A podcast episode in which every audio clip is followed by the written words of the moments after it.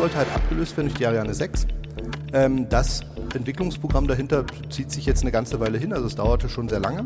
Und dann kam zwischendrin mal die Frage auf, von der, auch von Seiten der ESA, naja, jetzt, wenn die Entwicklung ja ein bisschen was dauert, kann man denn, wenn die dann jetzt dann doch mal fertig wird, ähm, kann man die denn nicht vielleicht gleich sogar noch ein bisschen besser machen? Weil zwischenzeitlich hat sich die Welt ja weiterentwickelt. Es gibt jetzt irgendwie, also gab es ja vorher auch schon, aber jetzt halt ne, ganz, ganz groß, gibt es halt SpaceX und irgendwie ist das sehr en vogue. Gerade alle, dass jeder quasi sein Recycling macht von seinen Raketen. Und was könnte man denn machen, um die Ariane 6 ne, jetzt noch ein bisschen fitter für den Markt zu machen? Und da haben wir uns auf diesen Ideenwettbewerb beworben. Das ist so dreieinhalb Jahre her. Dann haben wir einfach so gesagt, hier, weil wir haben ja einen Mondlander gebaut, also wirklich ein Raumschiff, was zum Mond fliegen kann. Und haben uns gedacht, naja, kann man denn eigentlich nicht diesen Mondlander nehmen? Und äh, das war eine Idee, die ist gemeinsam auch im Dialog mit Ariane gekommen, weil wir auch schon mal mit den Jungs äh, etwas enger gearbeitet haben dort. Und haben uns gefragt, kann man nicht so einen Mondlander nehmen, ähm, den oben auf die Rakete setzen und das als Kickstage nutzen? Danke für euer Interesse. Herzlich willkommen zu Sprint, dem Podcast für Menschen, die Neues neu denken. Mein Name ist Thomas Ramge und ich freue mich sehr auf unseren heutigen Gast, Robert Böhme. Robert ist Gründer von Planetary Transportation Systems, einem Space Startup aus Berlin, das unter anderem an der neuen Ariane-Rakete, an der Ariane 6 mit rumschraubt und das zudem auf eine sehr spannende Geschichte schon zurückblicken kann. Was PTS heute macht, wo es herkommt und wo die New Space Startup-Szene sich gerade hin entwickelt, darüber möchte ich heute mit Robert sprechen. Danke, Robert, dass du dir die Zeit nimmst. Ja, moin und hallo. Freut mich auch sehr, mit dabei zu sein.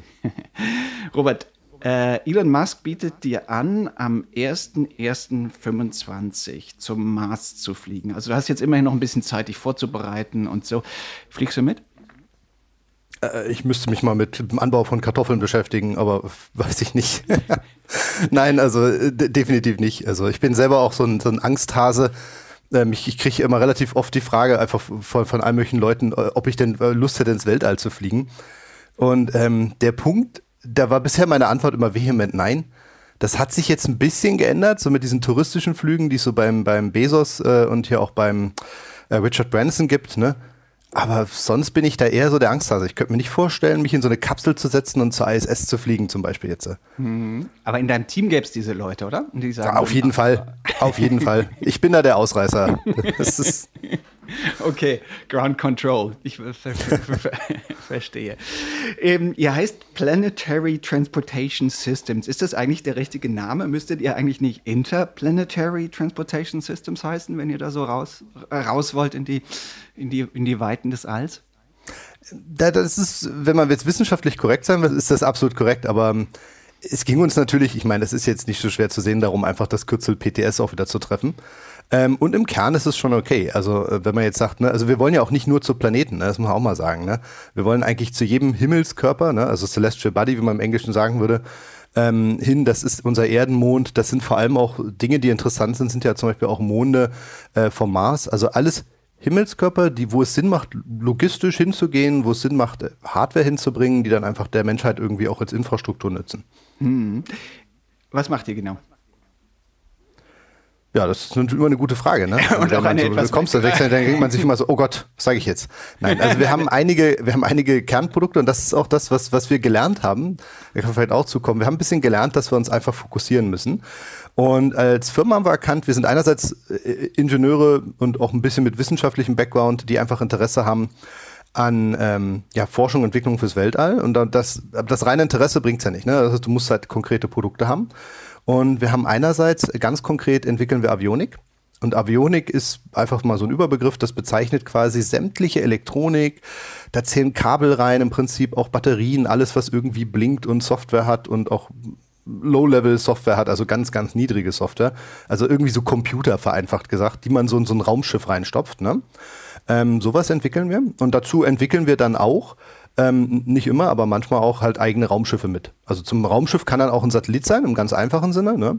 Äh, es kann aber zum Beispiel auch unsere Avionik jetzt, wie wir sie entwickeln, auch bei der Ariane 6 zu Einsatz kommen, ne? also der großen Rakete von Ariane Group, ähm, dass man das dann in so ein kleines Raumschiff oben drauf steckt. Das ist zum Beispiel jetzt ein unserer Hauptprodukte gerade. Ich wollte gerade sagen, nee, also ähm, äh, es war ja mhm. gar nicht so leicht, mit dir überhaupt Termine zu finden, weil du mir immer gesagt hast, du bist gerade in so wahnsinnig ähm, äh, intensiven, äh, äh, habe ich Auseinandersetzungen sagen wollen, nein, äh, Gesprächen mit der ESA oder in, mhm. in, intensiver Zusammenarbeit mit der ESA. Lass uns ein bisschen über dieses Ariane 6 äh, Projekt sprechen und den Anteil, mhm. den ihr da gerade dran habt. Was macht ihr für, diesen, für diese nächste Generation der europäischen Trägerrakete? Genau, also ähm, es gab vor vielen Jahren mal, also ganz kurz vielleicht einen kleinen Schritt zurück, ne, aber die Ariane 6 kennt man ja gefühlt irgendwie, weil man schon seit vielen, vielen Jahren davon hört. Ne? Und einerseits kennen, glaube ich, die meisten Menschen auch die Ariane 5. Ne? Die Ariane 5 ist so ähm, Im Englischen sagt man irgendwie Workhorse. Was ist das deutsche Wort dafür? Ich glaube, ähm, das, das Arbeitstier, glaube ich, so der, der Raumfahrt gewesen für viele, viele Jahre. Der also war so das Rück. ich weiß nicht, also etwas, was, was, was im positiven Sinne charmant wäre. Der Last, ähm, der Last also es geht halt wirklich darum, dass das einfach so diesen, dieses, das Rückgrat, das Rückgrat ist, glaube ich, der beste Begriff hier. Okay. Ähm, und es hat wirklich für viele, viele Jahre äh, hat die Ariane 5 da einfach sehr, sehr gute und sehr, sehr zuverlässige Dienste geleistet. Das muss man mal sagen. Also wirklich ein hohes Maß an Zuverlässigkeit.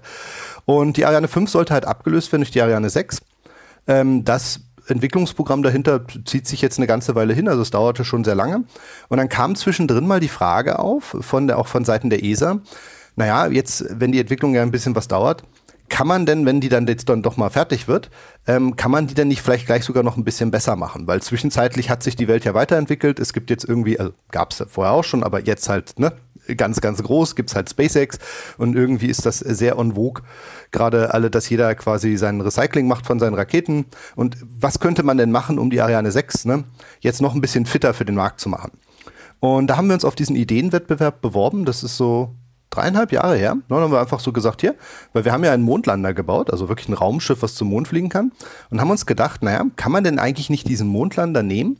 Und äh, das war eine Idee, die ist gemeinsam auch im Dialog mit Ariane gekommen weil wir auch schon immer mit den Jungs äh, etwas enger gearbeitet haben dort.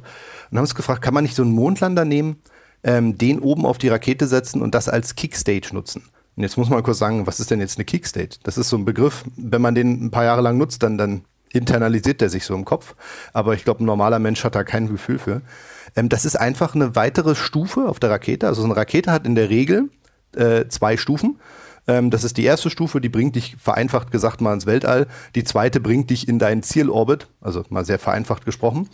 Ähm, genau, und dann bist du quasi. Stufe sind erstmal die, was man unter Zündstufe versteht, nicht? Also quasi die, die Schubkraft ähm, und, und Schubkraft inklusive der Steuerung für bestimmte Prinzip, wo die Triebwerke, Treibstoff, genau. Strecken zurückzulegen. Erste, genau. erste Richtung Orbit, dann genauer in den Orbit. Das sind die zwei normalen, normalen Stages. Genau. richtig? Genau, also mal vereinfacht jetzt wirklich. Ne? Das, ähm, die Idee dahinter ist halt, wenn man jetzt sagt, man hat sowas wie eine Kickstage, also es gibt verschiedene Ansätze, das Problem zu lösen, aber wenn man jetzt einfach nur, nur so eine zweistufige Rakete hat, dann ist man erstmal grob gesprochen an einem Ort im All. Das ist ja schon mal cool, weil meistens will man ja ins Weltall, das ist erstmal super. Ähm, aber heutzutage hat man halt festgestellt, die Raketen werden immer größer, was die Kapazitäten angeht. Also es gibt auch einen Trend für kleine Raketen, aber sagen wir jetzt mal, die großen Raketen wurden etwas größer. Ähm, aber die meisten Satelliten wurden deutlich, deutlich, deutlich kleiner. Also das haben viele Leute ja auch schon gemerkt im Bereich von Universitäten, dass ähm, da habe ich einen riesen Respekt vor, wenn ich sehe, was die TU Berlin zum Beispiel alles für Satelliten gestartet hat. Also da von CubeSats so eben noch viel kleineren Satelliten mit CanSats und so weiter. Also ne, wirklich mikroskopisch kleine Satelliten verglichen mit normalen Satelliten, ne, die dann auch funktionieren und wirklich äh, sehr wertvolle Aufgaben leisten. Ähm, und das ist halt so ein bisschen der Trend, also Satelliten werden kleiner. Und dann ist es natürlich langsam ein Problem, ne? wenn man irgendwie eine große Kapazität an einen Ort bringen kann, ähm, aber man irgendwie ganz, ganz, ganz, ganz viele kleine Satelliten da reinstapelt, dann wollen die da vielleicht gar nicht mehr alle hin. Ne? Dann, dann möchte vielleicht irgendwie, die eine Hälfte möchte irgendwie gerne woanders hin, ähm, eine würde gern früher rausgelassen werden, die andere möchte noch ein bisschen weiter fliegen, weil die wollen vielleicht zum Mond weiter. Ähm, und das ist ein, wirklich ein Problem. Das wird dann auch für eine ähm, Firma wie Ariane einfach zu einem Kundenproblem, weil die das dann einfach nicht mehr verkauft kriegen, ne? weil die Leute sagen, ja, nee, das, das nützt mir jetzt nichts, ne? da, da brauche ich nicht hin. Und da hilft dann so eine Kickstage. Weil eine Kickstage ist so, kann man vereinfacht sagen, so wie so ein Bus, ne, der nochmal mitfährt, wo am Ende nochmal alle quasi zu Hause abgesetzt werden. Das ist der Nachtbus. Ich weiß nicht, ob es den sonst irgendwo gibt, aber hier in Berlin haben wir ihn. Ähm, der fährt dich dann nachts, dem sagst du dem Fahrer, wo du hin willst und der setzt sich bei deiner Haustür ab. Und so ist es ein bisschen bei der Kickstage. Ähm, wir haben da ein kleines Programm hinterlegt. Wir wissen genau, wo wir den einzelnen Satelliten abliefern müssen. Das heißt also, wenn die Rakete ihren Job getan hat, dann fliegt unser Raumschiff, die Kickstage gesehen, quasi nochmal weiter und äh, schmeißt einfach jeden daraus, wo er hin möchte. Dafür hat die dann auch mal extra Triebwerke, extra Treibstoff. Die ist, ist, ist anders als so eine Rakete, also das ganze System, weil das ist natürlich dann im Weltall findet das statt. Ähm, da braucht man dann halt nicht mehr so riesige Tanks und so riesige Mengen Treibstoff. Da braucht man auch andere Triebwerke. Ähm, also kann sie andere nutzen, die dann einfach ein bisschen effizienter sind da oben. Ähm, und dann ist wirklich unser Hauptjob halt zu diesen Stellen fliegen und die Leute dort absetzen. Und jetzt ganz kurz, ähm, das war so die Idee, die wir gemeinsam mit Ariane einge äh, eingebracht haben in den Ideenwettbewerb. Das ist eine lange, lange Zeit her. Ähm, dann ist eine ganze Weile, glaube ich, nichts passiert. Dann ist irgendwann dieser Wettbewerb in eine Ausschreibung verwandelt worden. Da hat sich sehr das Wirtschaftsministerium, muss man mal dankenswerterweise damals sagen, eingesetzt dafür. Also, dass vor allem ähm, deutsche Startups da mitmachen, weil die auch mitgekriegt haben, dass wir da auch ein Interesse dran haben und einfach auch den äh, deutschen Raumfahrt-Startups helfen wollten. Ähm, und dann ist das Ganze halt als eine Ausschreibung gekommen, haben wir uns darauf beworben und das ist dann was, wo wir dann nach einem etwas längerem Prozess durch dieses Auswahlverfahren durchgekommen sind und jetzt äh, der größte Unteranbieter sind in diesem Auftragsprogramm und halt die Avionik zu liefern. Also Avionik, nochmal vereinfacht gesagt, ist halt wirklich alle Elektronik und Software für das ganze Ding. Die die Steuerung dann vermutlich dieser Kickstage übernimmt, oder? Korrekt, genau. Okay. Also das heißt, man muss sich so eine Kickstage wirklich vorstellen, ähm, wie so ein Mondlander von Apollo 11, wo so Neil Armstrong mit zum Mond geflogen ist, einfach mal so, als wenn man mal ein Bild im Kopf hat, dann denkt man sich vielleicht mal die Beine weg und hat einfach nur so das Mittelteil. Das heißt, man hat unten seine Triebwerke, oben hat man halt seine Tanks und da drauf gesteckt, oben drauf, stecken halt alle Satelliten. Mhm. Und dann haben wir quasi so einen äh, Release-Mechanismus, also so einen kleinen Mechanismus, womit wir die quasi abwerfen können. Wie groß ist diese Kickstage, die da jetzt gebaut wird? Da fragst du mich jetzt was, wo ich nicht die genauen Durchmesser gerade im Kopf habe. Aber ich müsste irgendwas um die zwei Meter Durchmesser haben. Ähm, und ungefähr, ich weiß es nicht so genau, also irgendwas ähm, knapp unter zwei Meter hoch, aber das ist jetzt geraten aus dem Kopf. Aber das, man, es ist nicht ganz falsch. Also es wird, das kann nicht komplett falsch sein, aber es ist jetzt aus dem Kopf gerade. Du machst ja auch nur die ähm, Steuerung, du baust ja nicht die Hülle. Äh, Habe ich verstanden. Nee, also ich müsste, ich müsste einfach nachgucken, das muss man mal sagen. Das ist, Tatsache kommt die Frage erstaunlich wenig. Also das ist eine sehr valide Frage. Aber du kannst dir schon vorstellen, das ist auch, hat auch Strukturgründe, dass die Kickstage füllt halt schon diesen Innenkreis der Ariane 6 einmal aus. Muss sie auch, weil da oben drauf gestapelt sind ja alle Satelliten. Was passiert denn also sie könnte Kick jetzt nicht zu klein sein. Was passiert denn jetzt mit der Kickstage, wenn die alle Satelliten ähm, abgesetzt hat? Oh, das ist eine spannende Frage. Die liebe ich. Ähm, weil die Frage kommt nämlich selten und die, die ist nämlich äh, aus meiner Sicht ganz interessant, weil der initiale Plan war ja mal, ähm, und das war einfach mal so der initiale Gedanke der Ausschreibung, macht die Kickstage, die schmeißt alles raus und dann verbrennen wir die. Ne? Also das ist einfach erstmal so der Gedanke. Und das ist auch nicht ganz verkehrt, weil man sagt, hier, Weltraumschrott will man ja nicht haben, ne? Dann äh, kannst du das Ding ja direkt deorbiten. So, und wenn man danach geht, dann braucht die Kickstage ja eigentlich nur ganz, ganz simple Systeme. Dann ist das wie so ein Lochkartensystem aus den 60ern, ne? Warum? Weil du, du ratterst dein Programm ab, ne? Bist jetzt im Orbit und dann kommt irgendwie der Orbit, der Orbit, der Ort, das, und dann klick, klick, klick, klick, klick, alle raus. Und dann, äh, ja, dann kommt der letzte Schritt, äh, verbrennen. Und ähm, da sind wir so ein bisschen auch am intern auch am Lobbyieren und äh, bringen das auch, ich nutze wirklich jede Gelegenheit, das immer wieder aufzubringen, das Thema. Ähm, dass man einfach dacht, ähm, das nennt man ein bisschen, fällt das ins Growth Potential, ist dann so der Begriff dafür, ähm, dass wir sagen, lass uns das Design offen halten und auch erweitern, sodass wir von vornherein in der Lage sind, das Ding weiter zu benutzen. Weil ich habe da schon so ein bisschen in meinem Hinterkopf den Gedanken, dass man da mehr mitmachen kann. Also es ist einfach schade, wenn so ein, so ein vollständiges Raumschiff da oben im Orbit dann einfach als nächsten Arbeitsschritt einfach nur verglüht, ähm, weil der Treibstofftanks, die sind bei Weitem nicht leer. Die werden wahrscheinlich gerade mal so halb leer sein. Ähm, also einfach, weil du viel Reserven einplanst. Das kann ja auch was schiefgehen. Ne? Ähm, das heißt, du hast dann halt so ein Raumschiff, das hat noch halbvolle Tanks. Ähm, und da kann man sinnvolle Dinge mitmachen. Und man kann mehr sinnvolle Dinge mitmachen, desto mehr man sie von vornherein vorsieht. Also ich gebe mal ein Beispiel. Man könnte sich ja auch überlegen, dass man da noch ähm, für ähm, Jetzt muss ich die, versuchen, immer deutsche Begriffe zu nehmen, weil es klingt sonst komisch auch hier. Aber im Englischen wäre es das Orbit Debris Removal.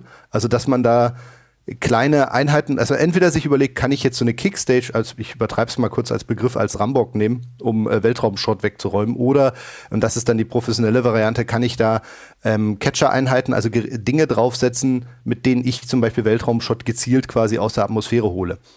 Also kann man sie nutzen, um nochmal irgendwie im letzten Arbeitsschritt zum Beispiel Schrott einzusammeln wäre jetzt mal eine ganz banale Sache. Du könntest aber auch ganz modern weiterdenken. Ne? Ähm, viele Leute denken ja immer heutzutage an ähm, Kommunikationsarchitekturen, ganze Clouds und Rechenzentren im Weltall. naja, wenn du so eine Plattform halt schon im Erd- oder im Mondorbit hast, dann kannst du die ja auch noch nutzen. Also, also zumindest so lange, wie sie lebt. Ne? Und dass sie dann selbst so eine Art äh, Trägermodul wird wie, wie, wie ein Satellit selbst, oder? Im Prinzip ist sie das ja, wäre das ja dann. Sagen wir mal, du hättest jetzt eine Kickstage, jetzt sehen wir mal einen, einen der Zukunftsszenarien, sagen wir mal, die hat jetzt was zum Mond gebracht und schwebt jetzt im Mondorbit, ne? Mhm. Ähm, dann könnte, wenn sie jetzt natürlich die passende Elektronik an Bord hat, die auch einfach von dort aus noch als Kommunikationsrelay dienen und einfach Nachrichten verstärken ne? und zur Erde schicken. Das, das kann sie dann einfach über viele Jahre tun. Also dafür muss sie halt einfach nur von vornherein die passenden Slots haben, dass die Antennen bedacht sind. Also darauf achten wir halt heute, ne? Also es ist uns wichtig, dass wir dann einfach nicht uns Sachen verbauen, ne? Dass wir jetzt irgendwie sagen, ach nee, da kann man dann, wäre ja schön gewesen, hätten wir mal vor drei Jahren dran gedacht, da einen Platz an der Stelle für eine Antenne einzuplanen, ne? Und da sind wir sehr hinterher, dass wir sagen, nee, äh, ne, lass uns mal bitte da einen Schritt weiter denken. Mhm. Darfst du darüber reden, wie groß der Umfang des Vertrags ist und der Aufgabe, die ihr jetzt mit der ESA habt, oder ist das äh, geheim? Das ist eine gute Frage.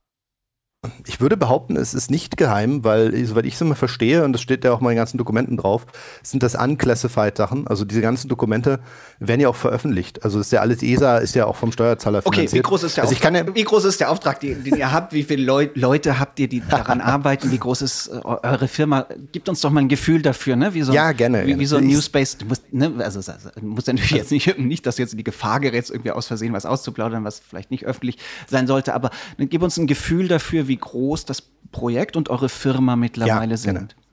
Okay, also der ganze Kickstage-Vertrag ist 90 Millionen. Das ist das Volumen, äh, was die Ariane Group bekommen hat, um das Ganze zu bauen. Und ähm, die Ariane Group hat äh, fünf Firmen unterbeauftragt und äh, wir sind äh, der, der größte Unterauftragnehmer. Ähm, wir haben jetzt nicht einen zweistelligen Millionenbetrag, aber äh, ist auch nicht schlecht. Als Entwicklungsbudget haben wir ein sehr, sehr gutes Entwicklungsbudget, äh, mit dem wir da arbeiten. Ein, äh, hoher, einste ein hoher einstelliger Millionenbetrag wäre dann. Wenn du es so magen, sag, magen möchtest. Wäre das ja. dann die korrekte? ja, das kann man so sagen. Aber es ist auf jeden Fall so, dass wir ähm, damit die Entwicklung aus unserer Sicht auch jetzt machen können. Ähm, und logischerweise auch machen. Also sind wir jetzt dabei. Und ähm, genau, und das, was auch drin ist in dem Programm, ist auch, und das ist übrigens spannend, also es geht nicht nur um die Entwicklung, sondern es ist auch die Umsetzung drin. Ne? Es findet da noch direkt ein erster Flug damit statt. Die momentane erste Mission für die Kickstage ist auch super spannend. Ne? Also ähm, aktuell ist angedacht, das kann sich immer noch mal ändern, weil das ist ja die ESA, die das plant, ne? das ist ja nicht wir. Ähm, aktuell ist angedacht, die erste Kickstage dafür zu benutzen, also die wir auch gleich bauen, ne? ähm, ist, ist dafür zu benutzen, die sogenannte Hera-Mission ins All zu schicken. Und äh, kurz zu sagen, die Hera-Mission ist eine deutsche Mission, wo es darum äh, Asteroidenabwehr geht. Also da dazu geschickt werden zu einem Asteroiden, wo vorher auch schon die NASA hinfliegt mit der sogenannten DART-Mission. Irgendwie muss ich sagen, finde ich den Namen DART irgendwie schon cooler. Ähm, aber Hera ist auch cool, also wir haben es im historischen Kontext gesehen, ähm, halt vom Namen her jetzt gesehen. Technisch sind sie sowieso beide total super cool. Und die Idee dahinter ist rauszufinden, ähm, was kann man tun, um einen Satell äh, Asteroiden abzulenken. Also jetzt konkret ähm, schlägt jetzt zum Beispiel bei der NASA halt einfach eine Komponente dieses, dieser Sonde dort ein und man möchte dann einfach ver vermessen, was hat das jetzt für einen Impact. Ne? Hat das jetzt einen großen Impact, einen kleinen Impact, was ist passiert? Ne? Ähm, ja. Genau, wie viel, ne? We look up. Also wir, wir, wir, gucken nicht, nicht nach oben, sondern. Ja, stimmt, da genau, gab es da so einen Film, ja. Genau, nicht don't look up, sondern ne, die Frage, ne, wie, wie, wie hart muss man so einen Himmelskörper beschießen, der auf die Erde ja, vor allem, also zu, es ist ja zufliegt, um ihn so abzulenken, dass er dann an der Erde vorbeischrammt. Dann das ist das, Richtig. das sind die Missionen. Ah ja, interessant. Das macht, macht Das wäre jetzt eine der ersten. Das ist ein Beispiel. Okay, also ganz kurz. Wann, okay, aber dann, wann soll das sein? Ich meine, die Ariane 6 sollte jetzt zum ersten Mal eigentlich 2020 irgendwie fliegen. Jetzt hieß es, mhm. es wird verschoben auf Ende 22. Nun. Ja, das habe ich jetzt auch gesehen. Also aktuelle Angabe war irgendwie, habe ich ja auch öffentlich gesehen, ähm, Ende 22 richtig. Und da sind wir ja sogar mit dabei. Also für uns ist das Tatsache sehr interessant. Wir verfolgen das natürlich auch genau. Also können wir auch nochmal zukommen. Ne? Ähm, neben der Kickstage machen wir ja auch andere Dinge. Ne? Mhm. Ähm, die Kickstage ist halt dieser große staatliche Auftrag, äh, wo wir auch als Unternehmen gut dran wachsen können. Ähm, und ganz kurz, du hast ja gefragt, ganz kurz was zu uns zu sagen. Ne? Ja. Also wir haben jetzt knapp 30 Leute. Ähm, und sind da auch sehr happy drüber. Das sind aber auch einige, nicht gar nicht so viele, aber einige Werkstudenten mit dabei. Und über sowas freuen wir uns auch immer sehr. Also jetzt auch ganz kurz hier mal an alle Zuhörer und Zuhörerinnen. Also äh, schickt uns gerne eure Bewerbung. Einfach gerne mal bei jobs.pts.space. Ich mache da mal ganz klammheimlich Werbung für. Ähm, da bist du nicht der Einzige hier im Podcast. ich glaube, das ich glaub, macht es jeder. Gibt noch, es gibt noch keinen Gründer im Hightech-Bereich, der hier nicht gesagt hätte, übrigens, wir sind auch ein interessanter Arbeitgeber. Aber äh, genau, und was, was sind das für Leute, die, die bei euch arbeiten? Luft- und Raumfahrtingenieure nehme ich an. Äh, Ist eine bunte Mischung, aber relativ viele, muss man sagen. Also wirklich schon so ich habe es jetzt nicht als Statistik gemessen, aber mal Bauchgefühl, ne? Und Bauchgefühl ist ja heutzutage super wichtig, in Anführungsstrichen. Ähm, Würde ich sagen, ist es so bei 60, 70 Prozent. Die Quote ist doch sehr, sehr, sehr hoch. Ähm, der Rest sind Leute, die aus der Informatik kommen oder zum Glück dann halt auch einfach ähm, einen Wirtschaftsbackground haben. Also das war ein Fehler, den ich früher mal gemacht habe, ähm, dass wir in der Firma halt wirklich nur Techniker hatten und keinen, der so guten Blick auf Wirtschaft hatte. da kommen wir nee, gleich, Das ist, das ist wir, heute sehr, sehr solide. Da kommen wir also über die Geschichte sagen. von PTS. Das Kürzel stand mal für was anderes. Da, da kommen wir auch gleich noch drauf ähm, zu sprechen. Aber ähm, ich weiß, dass eine ganze Reihe von Projekten oder Technologien, die ihr eigentlich fürs All entwickelt habt, mittlerweile auch auf der Erde äh, ähm, zum Einsatz kommen. Und das ist ja auch ganz typisch für die Raumfahrt, ne? dass man, man Dinge, die man eigentlich für den Space entwickelt, plötzlich in gewissermaßen als positive Nebeneffekte oder Nebenprodukte andere Anwendungen finden. Äh, was, was habt ihr da? Was macht ihr da? Ja, das ist ein ganz spannendes Thema. Also ähm, das ist, glaube ich, auch einer der großen Stärken der Raumfahrt. Und wir haben konkret bei uns da ein kleines Produkt gefunden, was wir zusammen mit Zeitfracht, die ein enger Partner von uns sind, jetzt entwickelt haben. Und das nennt sich Klamm. Ähm, und das steht für Container Logistics Asset Monitoring. Und ähm, da muss man ganz kurz sagen, was, was benutzen wir? benutzen eine Technologie, die in der Raumfahrt immer gang und gäbe ist, LiDAR-Technologie. Das ist einfach Laservermessung. Und mit LiDARs, da kann man quasi ähm, einerseits einen Abstand bestimmen, andererseits eine sogenannte Punktwolke ermitteln. Und was ist jetzt eine Punktwolke? Eine Punktwolke sagt dir quasi aus, wie so eine Oberflächenstruktur ist. Ne? Da kannst du also verstehen, äh, wo sind Höhen und Tiefen und so weiter. Du kannst also genaue Abtastung machen. Und das sind Dinge, die werden zum Beispiel auf dem Mars eingesetzt bei dem Mars-Helikopter. Da wird dann auch schon so ein verkleinertes LiDAR verwendet. Ähm, das wird generell eingesetzt, damit so ein Rover weiß, wo er gerade rumfährt. Das wird vor allem bei Raumschiffen zur Landeanflug eingesetzt, damit die wissen, wo sind Krater, Höhen und Tiefen, ne? damit die das abschätzen können. Und dann wurde es, das, das hat man dann vielleicht auch schon ein paar Mal gehört, sehr, sehr oft beim autonomen Fahren eingesetzt. Übrigens heiß umstrittenes Thema. Ne? Einige Leute sagen, braucht man nicht, nimm Kameras. Also Andere Leute sagen, ein, Sicherheit geht vor. Vor allen Dingen einer sagt das, genau. Ja. genau. Jemand, der auf Twitter sehr aktiv ist, so genau. aktiv, dass er es gerne kaufen möchte. Genau. Ähm, lassen wir das mal. Aber der Punkt ist, dass diese Technologie ähm, hat sich halt über die Jahre stark weiterentwickelt. Wenn man sich mal überlegt, vor, vor fünf bis zehn Jahren war das halt richtig große Module, die haben 50.000 Euro das Stück gekostet. Und heute ist das eine Chip-Technologie. Und wir haben versucht, genau diesen Punkt jetzt mit dieser Chip-Technologie zu nutzen und haben das in ein kleines Sensor-Package für IoT gepackt. Also so ein kleines, muss man sich vorstellen, das ist so klein, das ist so auf der Größe, Dicke irgendwie zwischen iPhone und iPad. Und zwar der Grund, warum das Ganze klein ist, die ganze Elektronik ist, damit wir es in ein Panel reinkriegen. Das war eine Idee, die wir gemeinsam mit Zeitfracht hatten. Warum? Wenn man sich jetzt so einen Container anguckt, das wusste ich auch vorher nicht, die bestehen aus ganz vielen einzelnen Paneelen. Warum? Naja, wenn die mal eine Delle kriegen, was Tatsache öfter mal passiert, kann man die halt leichter tauschen. So, was haben wir jetzt gemacht? Wir haben jetzt einfach ein Panel entwickelt wo wir diese gesamte Technik reingestopft haben, mit Batterien, mit Antennen, mit 5G und hast du nicht gesehen. Also wirklich den ganzen modernsten IoT-Kram. Ähm, das, was man heute erwarten kann. Also das ist jetzt noch nicht die Revolution. Ne? Aber, und jetzt kommt's, wir haben halt diese LiDAR-Technologie integriert mit einem speziellen Setup. Hat viel, viel Testen und Arbeit erfordert. Ähm, sodass wir in der Lage sind, genau zu sagen, wie voll ein Container real beladen ist. Und jetzt muss man kurz sagen, warum wie voll so ein Container beladen ist. Ne? Wenn jetzt Zeitfracht, äh, die machen halt zum Beispiel Lieferungen, sagen wir mal von Frankfurt nach Berlin, schicken die jetzt für einen großen Buchverlag äh, Bücher, damit die irgendwo bei Thalia in die Filialen kommen können. Ne? Dann haben die zwar Ladepapiere, können jetzt auf so einen Zettel gucken und dann sehen die, okay, gut, der ist jetzt, müsste jetzt eigentlich voll sein, weil da sind irgendwie so und so viele Paletten und Sachen drin. Und dann sind da halt grobe Angaben drauf. Aber das ist nicht immer die Realität. Also rein vom Volumen her ist das nicht das Gleiche. Ne? Ähm, das kann dann sein, dass die Paletten halt irgendwie nur so gefühlt halb hoch beladen sind, aber dass trotzdem quasi eine ganze Palette quasi gebucht ist, also von der Volumen her. Und wenn man das Ganze sich dann so, so also wenn man einfach den Container aufmachen würde und reingucken würde, würde man sagen, ach, da geht noch was rein. Ähm, oder die Idee, was wir halt jetzt haben, ist, dass wir über so ein Laser-Telemetriesystem eine Prozentangabe rausziehen. Also es ist wirklich ein Operator, kann dann einfach auf sein Dashboard gucken und sieht dann da zum Beispiel, der Container ist 46 Prozent voll. Das hat jetzt zwei, zwei spannende Aspekte. Einerseits kann man Echtzeit sagen, okay, ich möchte jetzt da noch was reinladen. Ne? Ich merke jetzt gerade, ich gucke jetzt auf die Uhr und sage, ah, ich muss jetzt noch was von Frankfurt nach Berlin kriegen. Ne? Ähm, hab, das ist jetzt hier irgendwie diese große Schachtel. Und gucke ich auf mein, meine Routenplanung und sehe, da ist noch Platz. Dann kann ich das noch mit reinnehmen. Ist für die einfach aus Klimasicht super, weil man einfach wirklich CO2-Bilanz, man nutzt die Transporte deutlich besser aus. Aber was auch spannend ist, ist die Rückbetrachtung. Und das habe ich dann auch durch Zeitfach gelernt, weil da habe ich gar nicht drüber nachgedacht. Ich habe so nur auf dieser Echtzeitbrille geguckt. Ne? Aber für Firmen wie für Zeitfach oder generell Logistik ist es halt spannend, sich auch Routen jetzt mal übers Jahr hinweg anzuschauen und einfach mal zu gucken, wie war denn meine durchschnittliche Auslastung? Ähm, und wenn man da dann halt nochmal diesen Volumenaspekt hat, dann kann man da nochmal viel, viel tiefer in die Planung reingehen. Und das ist halt der Zusatz. Ne? Also so GPS-Tracker kennt quasi jeder, haben wir natürlich hochgenau integriert. Da versuchen wir natürlich das Neueste vom Neuesten und wirklich Cutting Edge zu sein. Aber ähm, der eigentlich Riesenvorteil ist wirklich das Laservermessungssystem. Und das ist halt äh, aus der Raumfahrt quasi gekommen und jetzt in die Logistik gegangen. Ähm, ja. Ein Beispiel konkret. Okay. Macht ja außer Ariane gerade noch Dinge, die raus ins All gehen? Oh ja, da gibt es ein spannendes Thema. Ähm, und zwar unsere Curium-Mission. Äh, wir haben das Curium Mon genannt, ähm, sowie das Element Curium. Ähm, und Curium ist ein Satellit, ähm, ganz vereinfacht gesagt. Der an, an sich gesehen ist der Satellit jetzt erstmal nichts Besonderes. Das ist eine ganz normale Schachtel, so wie man sie kennt. Und in dieser Schachtel steckt aber was sehr, sehr Besonderes drin. Da steckt unsere, wir haben das Spitzname intern Major Tom das Projekt mal genannt. Ähm, da steckt eine Hardware-Technik drin, ähm, die so im Weltall noch nicht im Einsatz war. Also ihr müsst euch vorstellen, da haben wir relativ viel redundant Nvidia-GPUs reingesteckt. Und jetzt ganz kurz für jemanden, der in Nvidia nichts sagt und GPUs nichts sagt, das ist Hardware, die findet ihr in eurem Gaming-PC oder in eurer Spielekonsole.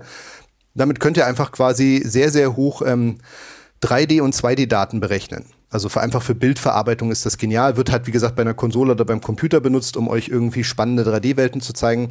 Wir benutzen das und das In kommt der, der spannende Filmanimation Punkt. natürlich auch. Ne? Also Stimmt, natürlich auch im Rendering-Bereich, klar, logisch. Mhm. Ja, das ist natürlich klar. Aber okay. das kennt jetzt vielleicht der Konsument weniger, ne? Ah, ja, ähm, aber jedenfalls, man kann damit ganz tolle, ne, oder kann, also ne, extrem, genau. extrem aufwendige Bildverarbeitung 2D. Jetzt ist aber die Frage, warum braucht warum braucht man das Warum braucht das? Ja, genau. ähm, na gut, da kann man ja sogar noch sagen, ja, Satellit, die machen doch Fotos, braucht man doch.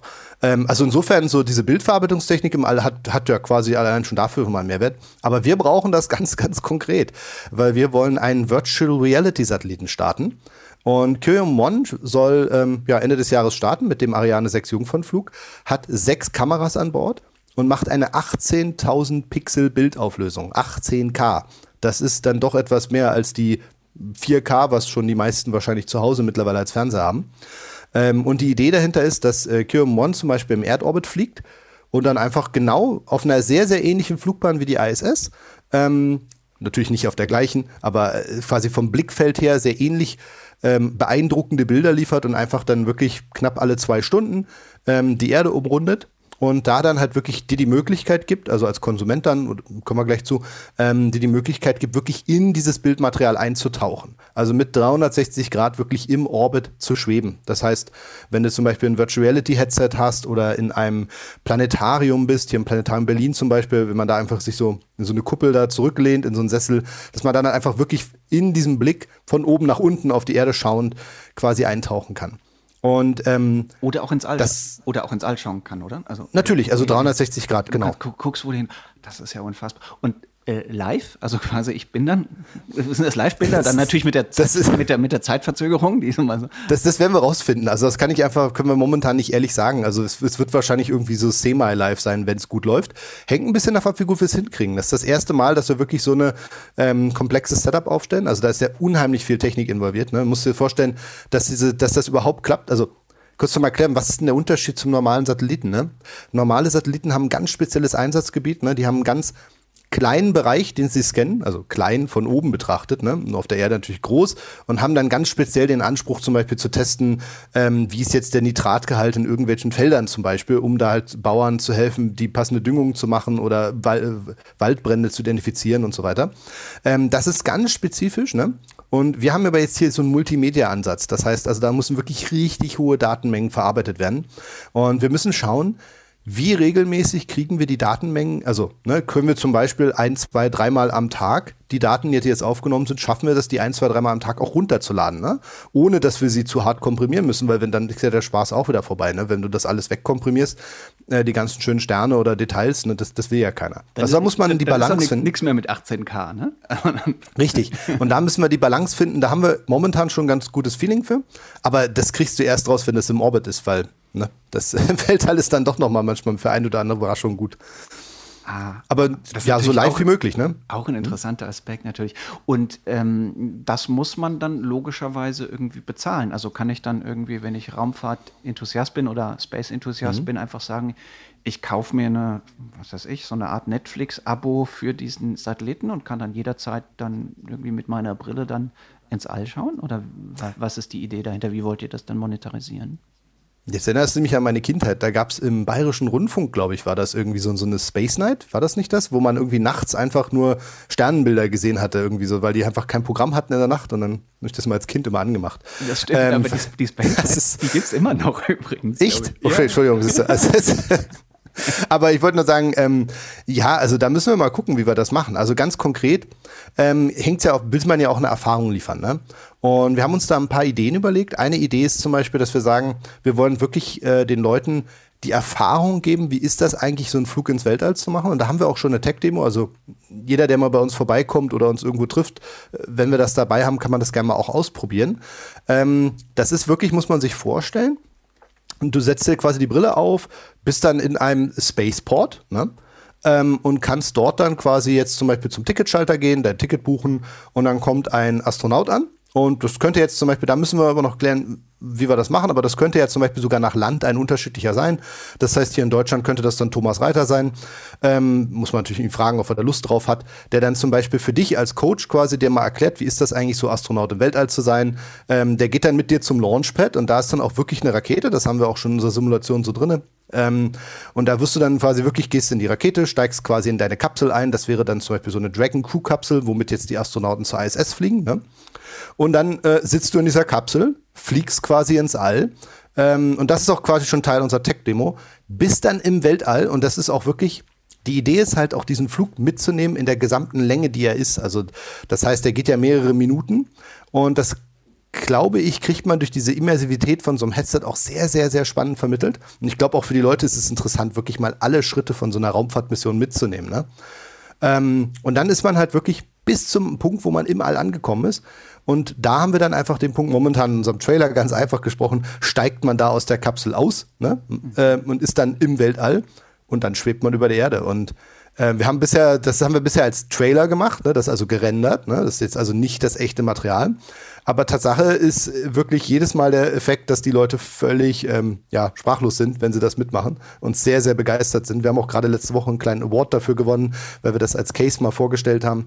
Ähm, also ich glaube, dass das sehr, sehr viel edukativ bringen wird, dass das sehr viel den Leuten noch die Erde näher bringen wird. Ähm, und ich finde die Idee natürlich einerseits klar, kann man jetzt sagen, einfach, ich biete das als App an, irgendwo im App Store und du springst jetzt mal wie bei Google Maps, ne, hat man ja früher auch gemacht, dass man einfach auf die Erde irgendwie von oben drauf guckst.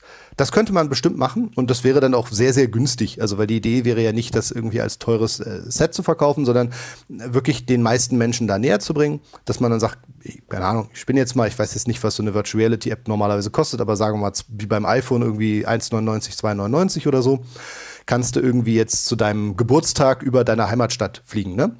Ähm, zum Beispiel, könnte man ja machen. Ähm, das wäre eine Variante für den In, also Content. Also insbesondere, wenn jetzt ne, die VR-Brillen äh, tatsächlich wirklich besser und wirklich günstiger mhm. werden, sodass das dann auch jeder kann. Aber da ist ja einiges einiges in der Pipeline. Genau, und dann gibt es noch ganz kurz, will ich nur erwähnen, und dann gibt es noch den anderen Ansatz, und der ist auch sehr, sehr spannend, ist, dass man einfach schaut, dass man mit Freizeitparks, also Disneylands, Europapark, wie auch immer, ähm, dass man da einfach zusammenarbeitet, weil die haben natürlich andere Möglichkeiten. Die können sich erlauben, so ein Virtual Reality Chair, also so ein Stuhl, wo man sich dann reinsetzt oder auch reinschnallt, ne? Ähm, hinzustellen. Die kosten 10.000, 15.000 Euro, die sind dann schon was teurer, das hat man nicht zu Hause.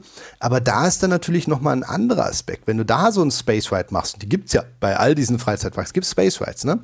Ähm, wenn man da so ein Space Ride macht, ähm, da hast du dann halt einfach das Element der Schwerelosigkeit mit drin. Also, dass du wirklich da drin hängen kannst. Und ich glaube, wenn du das kombinierst, das dürfte richtig atemberaubend sein. Also, dann hast du nicht nur diesen immersiven Blick, dass du in Wirklichkeit auf die Erde herabschaust, ne? also wie Astronaut von oben, äh, sondern gleichzeitig dabei halt auch noch dieses körperliche Gefühl der Schwerelosigkeit hast. Könnte also sehr, sehr spannend sein. Also gerade für dich, der du ja eigentlich gar nicht im Raum wirklich Siehste? möchtest, sondern einfach nur so, so tun, als ob. Also genau, ein ganz banales Sales-Argument ist einfach nur, weil das finde ich persönlich total äh, charmant, ist, dass diese 18.000 Pixel uns halt erlauben, dass man halt auch Material für normale Filme rausschneiden kann, ohne dass man die Erdkrümmungen hat. Also dass man, also Erdkrümmung meine ich, ohne die Krümmung dieser virtuellen Kuppel hat, der Kameras. Ne? Mhm. Das heißt zum Beispiel, wenn jetzt zum Beispiel Netflix eine Doku über Climate Change machen möchte und sagt, sie möchten jetzt äh, für über ein Jahr lang ähm, jeden Monat ein Bild von der Erde in dem Blickwinkel im Zeitraffer machen dann könnt ihr das einfach bei uns ja, bestellen oder runterladen. Ne? Äh, müssen wir uns noch überlegen, wie wir sowas anbieten als Content. Aber der Satellit, der soll nicht jetzt nur drei, vier Tage dort oben sein, sondern der ist, das ist jetzt so mit vielen Fragezeichen versehen, der ist rein von der Hardware theoretisch in der Lage, über zehn Jahre dort oben zu überleben. Ähm, wir wissen halt nicht, wie lange diese Nvidia-GPUs da oben mitmachen. Deswegen haben wir die schon redundant ausgelegt, die werden richtig dicke eingepackt aber ja, ist halt auch was ganz Neues, was so noch keiner gemacht hat. Ne? Also wir hoffen, dass die möglichst lange da oben sauber mitspielen. Wer finanziert denn sowas vor? Ja, ganz netterweise muss man sagen, einfach Zeitfracht. Ähm, da sind wir auch sehr dankbar für. Also äh, da haben wir mit denen wirklich einen sehr, sehr guten, engen Partner gefunden, wo wir einfach immer unsere ähm, ja, guten, wie manchmal auch äh, in dem Fall am Anfang vielleicht verrückten Ideen einfach auch ähm, wirklich Unterstützung für finden. Mhm. Und äh, ich muss sagen, diese Major Tom-Sache war am Anfang so eine flachsige Idee. Ähm, ist jetzt mittlerweile wirklich gefühlt kurz vorm Launchpad. Ne, also muss man sich vorstellen, bei uns im Büro liegt schon die ganze Hardware dafür. Ähm, haben jetzt die ganzen Termine, wo alles zusammengebaut wird und müssen jetzt sehr, sehr genau alles eintakten, ne? weil das muss ja dann wirklich ähm, so, dass Ariane das quasi zum Launchpad bringen kann, da oben reinstecken kann in die Ariane 6, die allererste, und dann ins All bringen kann. Ne? Dann darf man seinen Anschlusszug nicht verpassen, sozusagen. Mhm. Zeitfracht ist ein Berliner Logistikunternehmen, was vor einigen Jahren mhm. bei euch eingestiegen ist an einer wirtschaftlichen Situation, in der das hochwillkommen war. Lass uns ein bisschen mhm. auf, auf eure G Geschichte gucken. Äh, wenn man äh, Startup sagt, dann denkt man ja gut, die werden irgendwie ein paar Jahre alt sein. Das ist aber bei euch ja gar nicht der Fall, zumindest nicht, wenn man die gesamte Geschichte anschaut. Du mhm. hast, sagen wir mal, den Weg in die Raumfahrt ja schon als sehr junger Mann, ich glaube, du bist jetzt Mitte 30, äh, ne? 36, 37, ja, genau. ja.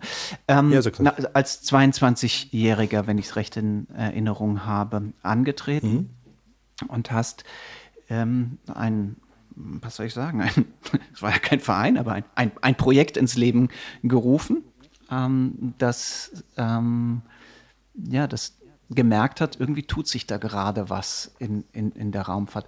Beschreib doch mal, wie du überhaupt auf die Idee gekommen bist, ähm, die Ambition zu entwickeln, Raumfahrttechnologie auf Erden als erstmal ein junger ITler, der irgendwie mhm. in Berlin eigentlich was ganz anderes macht, ähm, da, da, da auf ein Launchpad zu setzen.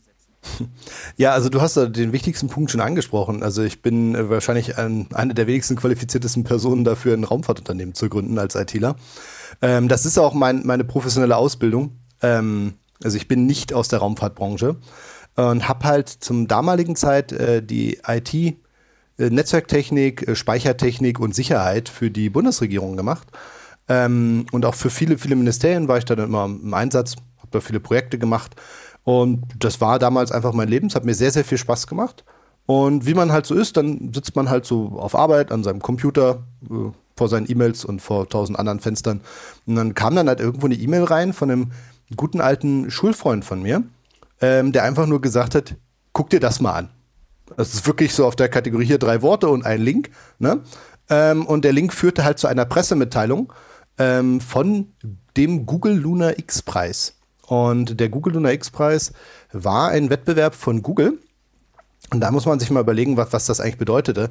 Ähm, da haben die beiden Gründer von Google, also Larry Page und Sergey Brin, haben beide auf einer Party, wohlgemerkt, ne, also haben die auf einer Party sich mit jemandem unterhalten und hatten da dann die Idee, naja, also mit der Raumfahrt, irgendwie ist das ja hier gerade an so einem komischen Punkt, ne? Also irgendwie ist das irgendwie alles staatlich, das ist alles teuer, da geht irgendwie ganz wenig und irgendwie lieben wir ja alle Star Trek, aber irgendwie ist Star Trek ganz, ganz, ganz weit weg. Ne? Ähm, da muss man da irgendwas machen können. Lass uns doch mal so einen Incentive-Preis ausloben. Und äh, Incentive Prices, ganz kurz, die, die, das ist nicht völlig unbegründet, weil ich kenne denjenigen, der den das damals gepitcht hat. Und der ist ein riesengroßer Anfänger, äh, Anhänger ähm, von dem Ortig-Preis gewesen, also von dem Preis, mit dem Charles Lindbergh damals, also der, den Charles Lindbergh benutzt hat als Motivation, ähm, um den Atlantik zu überqueren. Und ähm, das war so ein bisschen der Gedanke dahinter. Ne? Also man hatte bei Charles Lindbergh gab es auch, und ich weiß gar nicht mehr, wie der Betrag war, ich glaube irgendwie so 10.000 Dollar, aus heutiger Sicht nicht so viel, damaliger Sicht unheimlich viel Geld, als Anreiz zu sagen, komm, versuch das doch mal, ne? dieses unmögliche Unterfangen. Ne? Und das haben damals ganz, ganz viele Leute versucht. Es sind ganz, ganz viele Leute leider ums Leben gekommen.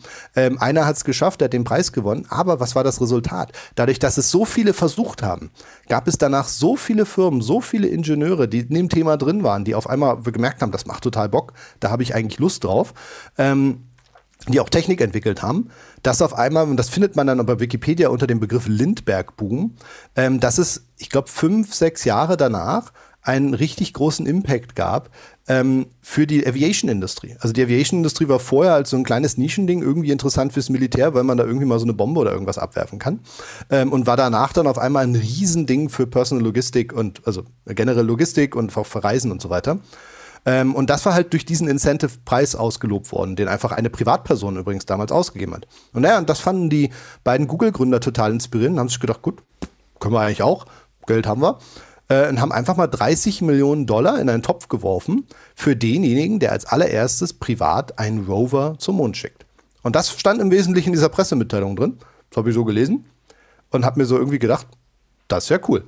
Ähm, aber auch irgendwie, ich weiß nicht, also, soll man es beschreiben, ich hatte jetzt nicht so irgendwie die, die Idee war quasi von vornherein, dass da halt normale Leute mitmachen und irgendwie hat's, ist das auch dabei durchgekommen, ähm, weil halt relativ klar der Wunsch geäußert wurde, dass er halt nicht jetzt irgendwie die ESA, NASA und äh, DLR, also die ganzen Agenturen mitmachen. Also die durften, ich glaube nicht, ob die disqualifiziert worden werden, aber die werden, waren halt einfach nicht erwünscht. Es sollten halt wirklich Privatpersonen sein. Vielleicht wären die für die auch 30 Millionen gar nicht so viel Geld gewesen. Das stimmt. Das ist ein, ein sehr valider Punkt. Da nicht so, das wäre nicht so ein wichtiges Incentive für die gewesen, glaube ich. Hast du recht, das genau. hast du recht. Genau, also, ähm, aber für dich war es das. Und man muss dazu sagen, ne, dieser Luna X-Prize, äh, der hat nicht nur mit 30 Millionen Dollar als Preisgeld gewunken, sondern er hat dummerweise auch eine Eintrittshürde gesetzt, nämlich gesagt, wer mitwachen will, muss aber erstmal 10.000 Dollar Startgeld zahlen, richtig? Das stimmt. Äh, ich muss sagen, ich habe damals auch viel mit denen diskutiert. Ich erinnere mich, das ist, äh, musst dir das mal überlegen. Ne? Du bist ITler, ne? hast in deinem Leben sonst nichts mit Google und irgendwas zu tun. Und dann hast du die flachsige Idee, bei so einem Wettbewerb mitzumachen, siehst irgendwie diese 10.000 Dollar. Und das allererste, was du in deinem Leben tust, ist auch das allererste Mal wahrscheinlich, dass du einen Manager von Google anrufst. Und das habe ich getan. Ähm, und habe ihn gefragt, ob wir denn nicht diese 10.000 Euro irgendwie wegdiskutieren können. Und ich weiß noch, ich habe das ist so peinlich, so rumdiskutiert. Ist ein super netter Kerl und noch ein guter Freund über die Jahre geworden. Aber da erinnere ich mich heute noch gut dran. Wirklich versucht alles versucht habe irgendwie und am Ende hat es halt nicht geklappt. Er konnte auch nicht. Er hat auch gesagt, du Robert, geht halt nicht. Und er hat dann auch ganz klar gesagt, wir brauchen diese 10.000 Dollar, nicht weil wir die brauchen, sondern um die ganzen Spinner wegzuhalten. Und er hat auch recht. Wenn da einfach sich hätte jeder anmelden können, dann hätten sich da wahrscheinlich 100.000 Leute angemeldet. So haben sich dann am Ende 34 gemeldet. Ähm, das war dann die Gesamtzahl. Äh, ist auch eine ganz eigene interessante Geschichte, weil der Wettbewerb war nicht so erfolgreich am Anfang, ähm, darin Leute zu begeistern. Und die haben sehr, sehr viel versucht, äh, Menschen zu finden. Aber dann hat es dann geklappt. Dann hatten sie 34 Teilnehmer am Ende. Weltweit. Genau. Hm? Ja, genau, weltweit. Und wir waren halt aus Deutschland da die einzigen, ähm, also generell auch aus Europa, relativ alleinstehend in dem Wettbewerb. Und ähm, haben dann wirklich äh, einfach direkt angefangen, Technologie zu entwickeln. Also ich habe ganz kurz, man muss kurz erklären, wie war wie das der Zusammenhang dahinter. Ähm, ich hatte drei Tage Zeit, mich anzumelden. Also ich glaube, die E-Mail kam irgendwie an einem Dienstag oder an einem Mittwoch, also irgendwie in einem Dreh. Und die Anmelde, der Anmeldeschluss, der final finale Anmeldeschluss, der wurde dreimal verschoben und das war dann so quasi This is the final date. Ne, ähm, der war dann der Freitag. Ähm, das heißt, äh, auch meine Aktion mit dem ich verhandle noch mal ganz schnell runter irgendwie war auch sehr sehr unter Zeitdruck. Ähm, naja, und ich hatte einen glücklich, vielleicht das falsche Wort, äh, passenden Umstand, dass ich äh, kurze Zeit zuvor einen Autounfall hatte. Und ähm, ja, also als ich damals mein Abi gemacht habe, haben meine Eltern mir netterweise, ähm, wie es manchmal so ist, ähm, ein Auto mit organisiert. Also ich weiß gar nicht, ob sie es mir voll bezahlt haben oder teils erinnere ich mich nicht mehr dran. Aber ich hatte halt ein nettes Auto und das habe ich auch sehr gemocht. Und ja, dann hatte ich halt einen Autounfall mit Vollkaskoschaden, wo mir ein älterer Herr einfach hinten reingefahren ist. Also ja, völlig unmotiviert an der Ampel stehend, rot wartend und es macht einmal Bums. Und äh, was für mich immer noch der größte, faszinierendste Punkt war, ist, dass das Auto danach wirklich komplett kaputt war. Das hat sich für mich auch nicht erschlossen. Irgendwie, wenn man da so steht, der ist ja vielleicht auch nur 30 gefahren, aber tja, das ist halt Physik, ne? Ähm, anyway, auf jeden Fall ähm, war das Auto damit hinüber und ich habe dann halt von der Versicherung das Geld bekommen. Ähm, waren irgendwie so, ja, war, war knapp über dem, was ich gebraucht hätte, also über die 10.000 Euro ein bisschen drüber. Und anstatt mir ein neues Auto zu holen, was auch meine Eltern mir, glaube ich, sehr, nahegelegt hatten zu der Zeit, habe ich das Geld dann halt in diesen Wettbewerb investiert und habe dann irgendwie fünf Jahre lang kein Auto gehabt. Ich wollte gerade sagen, kein Auto geholt, sondern langfristig ein Raumschiff geholt für diese 50.000 Euro. Aber bis dahin war es ja ein ziemlich weiter Weg. Ne? Also das ist jetzt, das, das, ne, das, ist jetzt ungefähr 15 Jahre her, oder? Wenn ich so grob, grob überschlage. Ähm, 2008, also 14 Jahre. Ja, also, ja, genau, 14 bis 15 Jahre. Also nächstes Jahr wäre es dann das 50er Jubiläum. Genau. Okay verstehe. Und mhm. was, was ist dann passiert? Ne? Du hast dann die 10.000 äh, Euro oder Dollar da einbezahlt. Überwiesen, und, genau. Ne? genau. Und dann hast du mal überlegt, wie, wie lösen wir denn jetzt dieses Problem? Richtig. Wie kriegen wir denn einen Rover, also so ein kleines, kleines, kleines Fahrzeug, ein klein, kleines Fahrzeug, hoch auf den Mond? Richtig, also das, das ist wirklich genauso banal. Also man, man hat erstmal diese Anmeldung abgegeben und dann hat Google direkt gefragt, äh, sollen wir das denn jetzt als Pressemitteilung rausschicken? Und ich dachte so, auf, auf keinen Fall. Das ist so, ich habe ich hab hier keinen Plan. Also ähm, ich habe hier noch nicht mal irgendwie ein Team oder irgendwas, also gar nichts, ne? Bitte, bitte nichts machen. Und dann haben die gesagt, gut, dann warten wir mal sechs Monate. Ähm, also so können wir irgendwie bis zu sechs Monate warten. Da habe ich gesagt, gut, super. Ähm, und dann habe ich halt mit vielen Freunden und Bekannten geredet, die, die ich einfach, also bin jemand, der sehr, sehr im Internet aktiv ist, war auch immer in den ganzen CCC-Communities, da war ich sehr, bin ich auch heute noch sehr aktiv. Ähm, also CCC ist so eine Hacker-Community in Deutschland sehr aktiv. Ähm, Chaos Computer Club. Man Chaos Computer Club. Darf genau, an der Stelle, glaube ich, auch sagen, dass es zu deinen Aufgaben gehört hat, in der IT-Sicherheit das Merkel-Phone zu knacken? Ne? Also du hast äh, Aufgaben gehört, ist, ist relativ. Ich habe, ich habe das gemacht ähm, und habe dann auch sehr viel Ärger dafür bekommen, weil mir Leute erklärt haben, aber du hättest dir das doch gar nicht so genau anschauen dürfen. Und ich mir gedacht habe, ja, das ist jetzt aber nicht die richtige Antwort auf die Frage, dass das Ding unsicher ist. Weißt?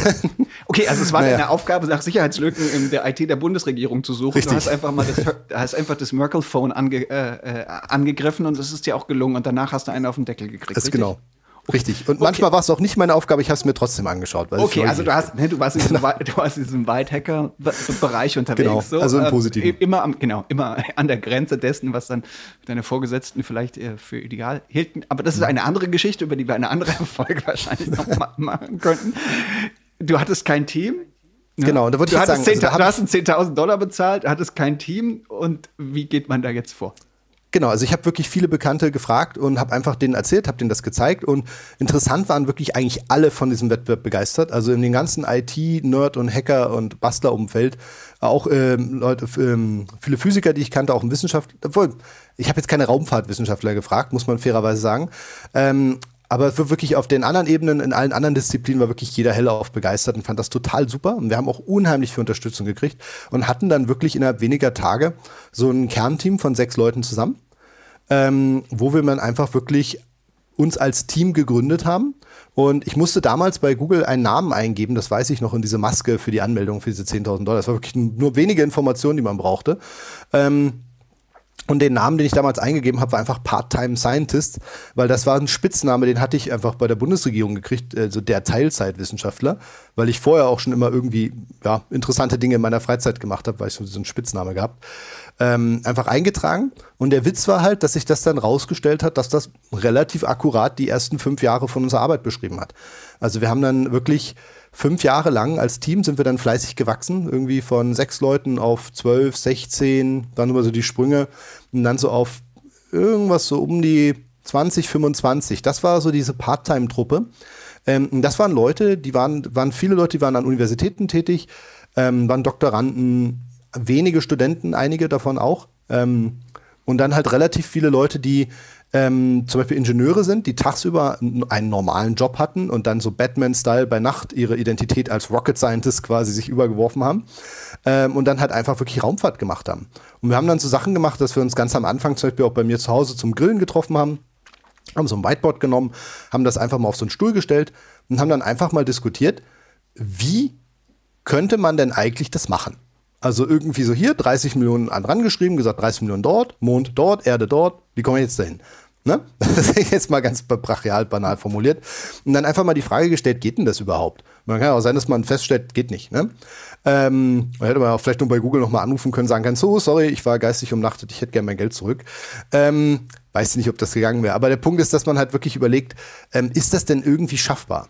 Und wir haben dann uns viel unterhalten darüber, wie funktioniert denn Raumfahrt bisher, wie funktioniert Raumfahrt bei, zum Beispiel in Russland ganz konkret, die damals halt wirklich auch extrem viel gemacht haben. Was macht Ariane konkret? Wie gesagt, schon auch wirklich so mit eines der Rückgrat ähm, der, der kommerziellen Raumfahrt da. Und haben uns überlegt, kann man das denn irgendwie privat machen? Und haben irgendwie festgestellt, hm, Raketen bauen eher so nicht. Ne? Also das ist eher so, da, das ist ein Metier für andere Leute. Ähm, das kann man machen, aber nicht in dem Umfang. Aber wir haben festgestellt, so ein Raumschiff und ein Mondfahrzeug, das kann man schon bauen. Und das irgendwie so zu bauen, dass man das billiger in so eine Rakete reinkriegt, müsste eigentlich machbar sein. Ähm, und das war so ein bisschen der Konsensus. Also es müsste irgendwie gehen. War, war so das Fazit von diesem Grill-Meeting. Ähm, und dann sind wir da dann quasi wirklich vorwärts gegangen und haben sehr, sehr, sehr viel Hardware entwickelt. Also waren wir wirklich sehr schnell. Wir haben, glaube ich, innerhalb von sechs Monaten einen der ersten Prototypen von unserem Mondfahrzeug und auch von unserem Raumschiff entwickelt. Also auch wirklich physische Modelle gemacht. Also von dem Fahrzeug ein 1 zu 1 Modell, äh, von dem Mondlander damals ein 1 zu 10 Modell, glaube ich, also verkleinert. Ne? Mhm. Ähm, und haben das dann zum Beispiel auch beim äh, CCC-Kongress, also beim Computer Chaos-Kongress vorgestellt. Es war eine der besten und dümmsten Ideen meines Lebens. Äh, warum beste und dümmste Idee?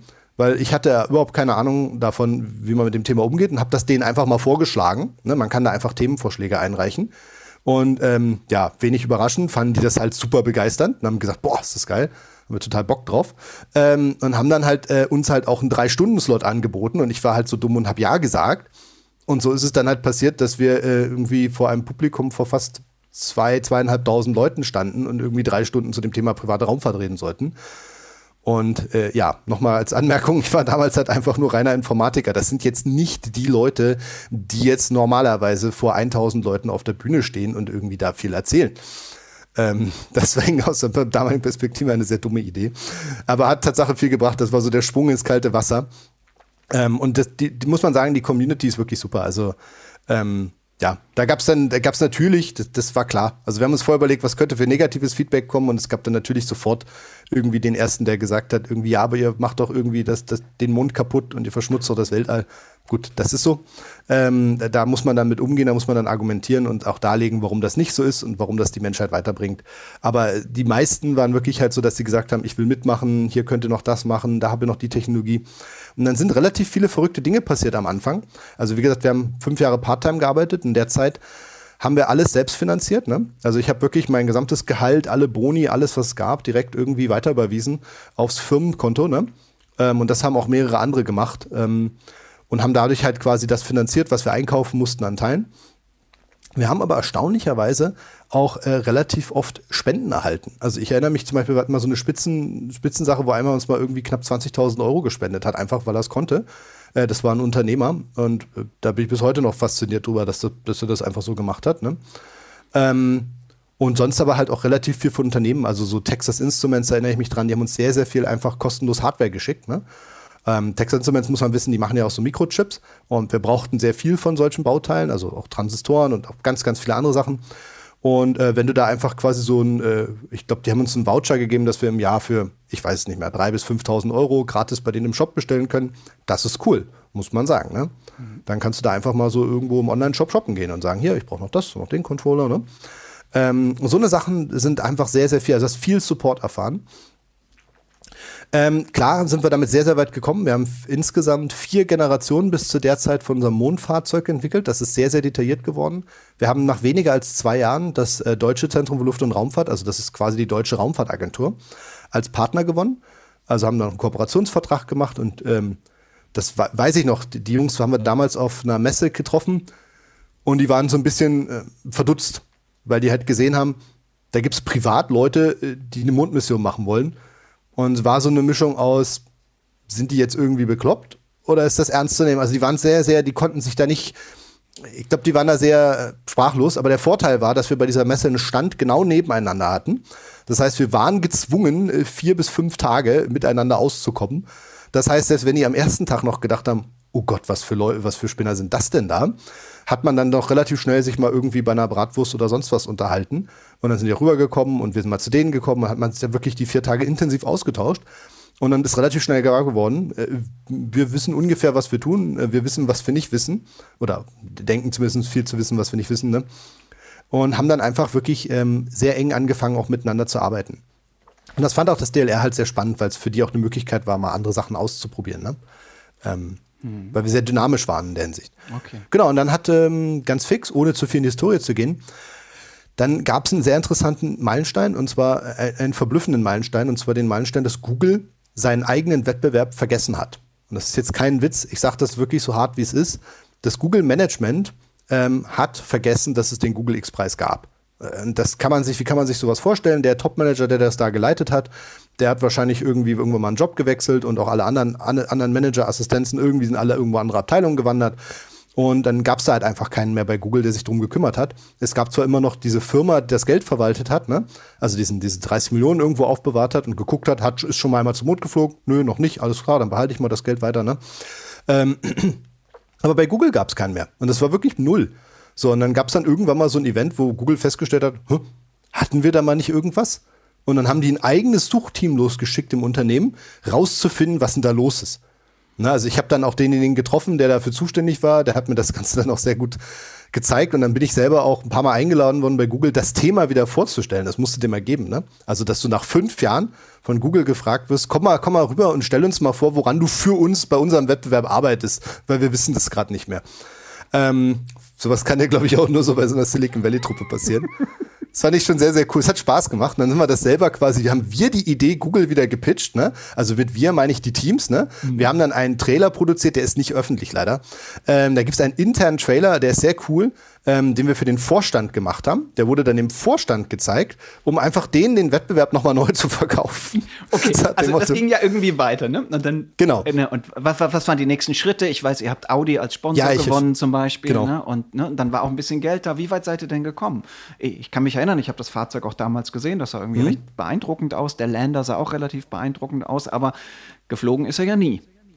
Genau, aber da will ich noch ganz kurz, dann mache ich noch ganz kurz diesen kleinen Bogen rein. Also, weil ähm, Google hatte dann nämlich ähm, Preisgeld, hat dann gesagt, gut, dann verteilen wir einfach das Preisgeld quasi, also nachdem sie begeistert waren, da festgestellt, was machen wir, verteilen sie das Preisgeld vorab für diejenigen, die technisch am weitesten sind.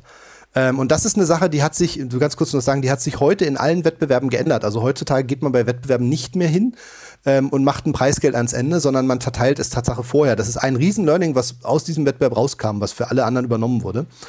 Ähm, naja, und anyway, wir haben, bei Google wir haben das dann. Jetzt bei Google jetzt. Übrigens. Nee, nicht bei Google, sondern das wurde für andere übernommen. Also es ist wirklich ein globales Thema. Es haben viele aus diesem Desaster da gelernt, was da passiert ist.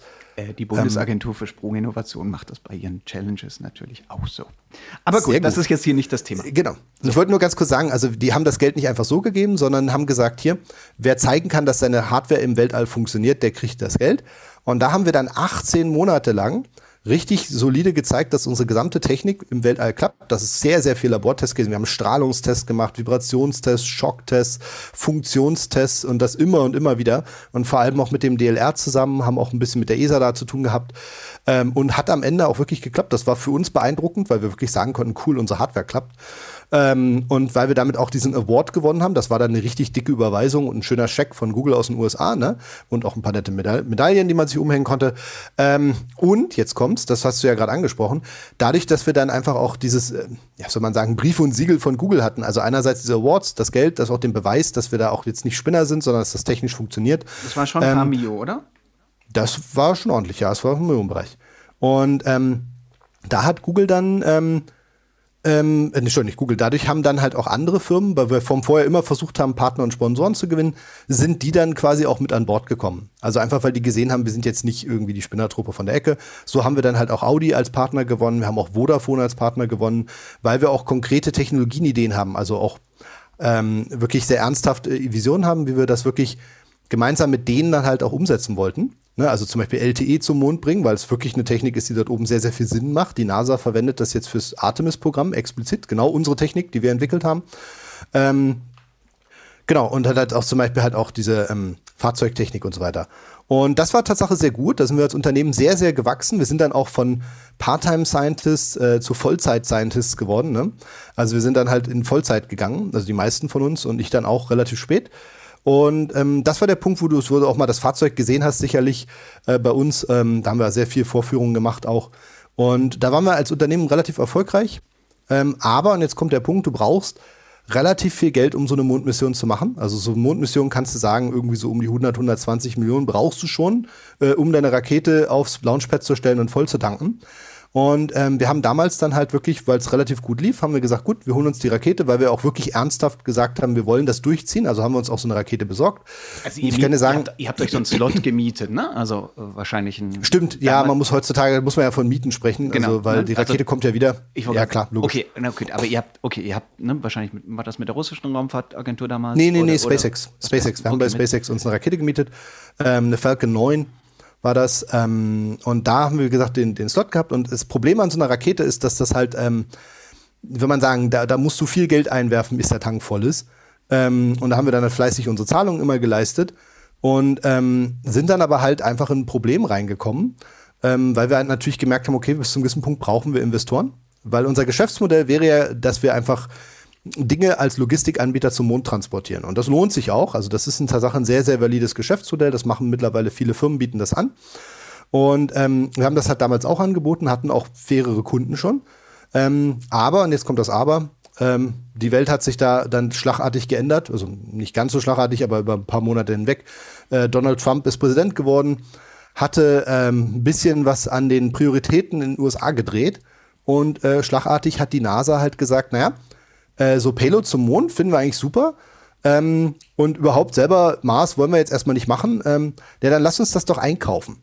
Und dann ist die NASA wirklich über Nacht, das, also für uns kam es überraschend, ich weiß nicht, ob das irgendein Experte vorhergesehen hätte, äh, ist dann quasi wirklich, ich erinnere mich noch an die Pressemitteilung, so Richtung Januar hin oder so kam das mal, ähm, gab es eine Pressemitteilung, wo die NASA gesagt hat, jetzt gibt's hier ein Programm, da kaufen wir quasi von euch einfach so viel wie ihr wollt Payload ein.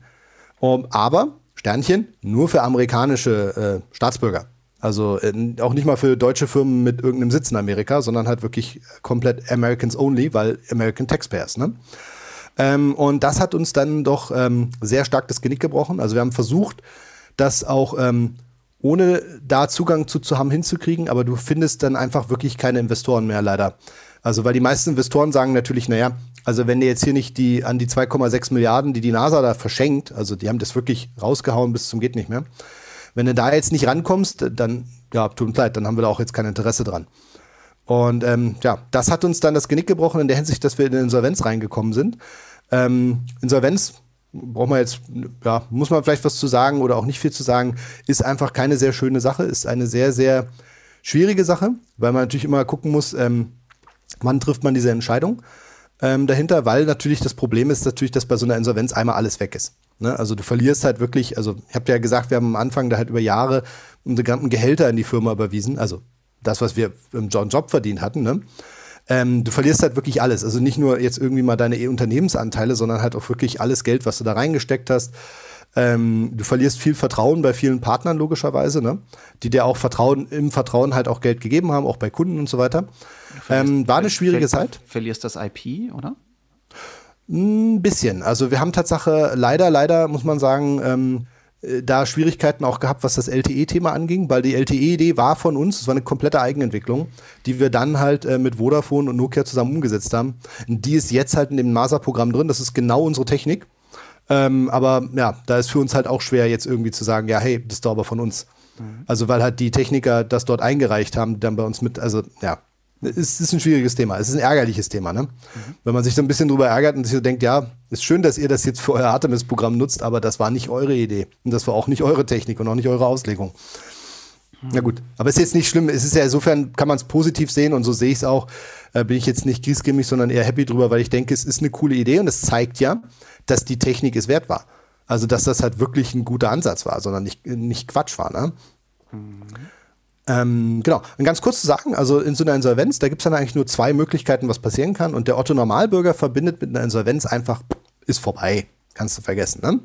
Ähm, warum? Weil knapp 0,2 Prozent, das war mal, habe ich mal nachgeguckt, das ist vielleicht mittlerweile anders, jetzt auch durch Corona wahrscheinlich, aber ein, ein sehr, sehr geringer Teil an Firmen kommt aus einer Insolvenz wieder heraus. Und wie kannst du aus einer Insolvenz herauskommen? Indem du quasi einen, äh, sagen wir mal, Investor findest, also jemand, der bereit ist, in die Firma zu investieren, obwohl sie auf die Nase gefallen ist.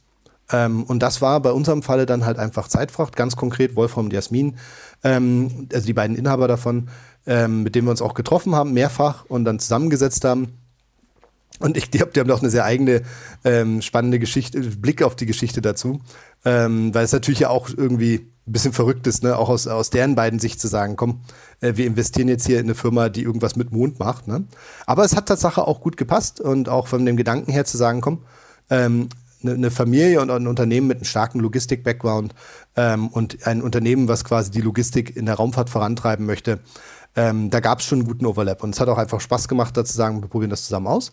Und so sind wir zusammengekommen und so sind wir dann auch zum Glück aus der Insolvenz rausgekommen. Und da haben wir dann gesagt, gut, äh, den Namen PTS wollen wir behalten. Ähm, aber lass uns mal einen Namen geben, der auch zu diesem Logistik, zu der Vision der Logistik passt. Und das ist dann Planetary Transportation Systems geworden. Dann haben wir halt wirklich die Firma halt auf neue Beine gestellt. Ne? Also wir haben gesagt, gut, Mondmission ist jetzt nicht komplett akta, aber wir packen es mal zur Seite.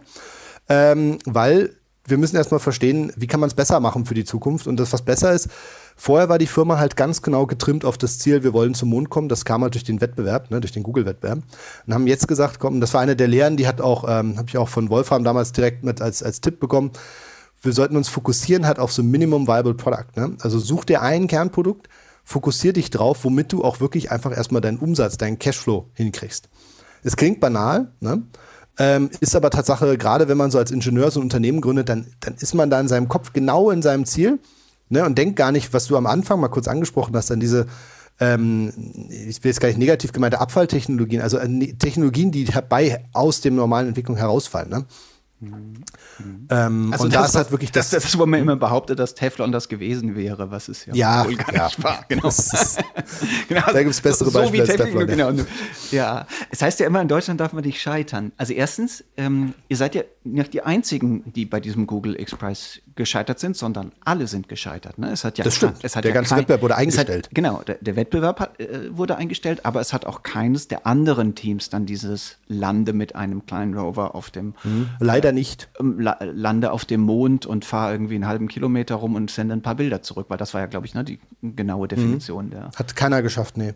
Okay. Also das ist auch äh, komplett eingestellt worden, der Wettbewerb. Ist, was das angeht, auch schade. Es gab ein Team, das war das israelische Team SpaceIL, die sind bis zum Mond gekommen. Also sie haben wirklich ein Raumschiff gebaut und bis zum Mond geschickt. Und wir hatten da auch ein kleines Experiment mit an Bord. Also das haben wir privat bezahlt. Ähm, insofern hatten wir da auch, also aus mehreren Gründen. Einerseits kannten wir die gut, haben, waren ein enges Verhältnis gehabt. Aber andererseits war natürlich auch das Interesse zu sehen, klappt das, dass wir da unser kleines Experiment zum Mond bekommen.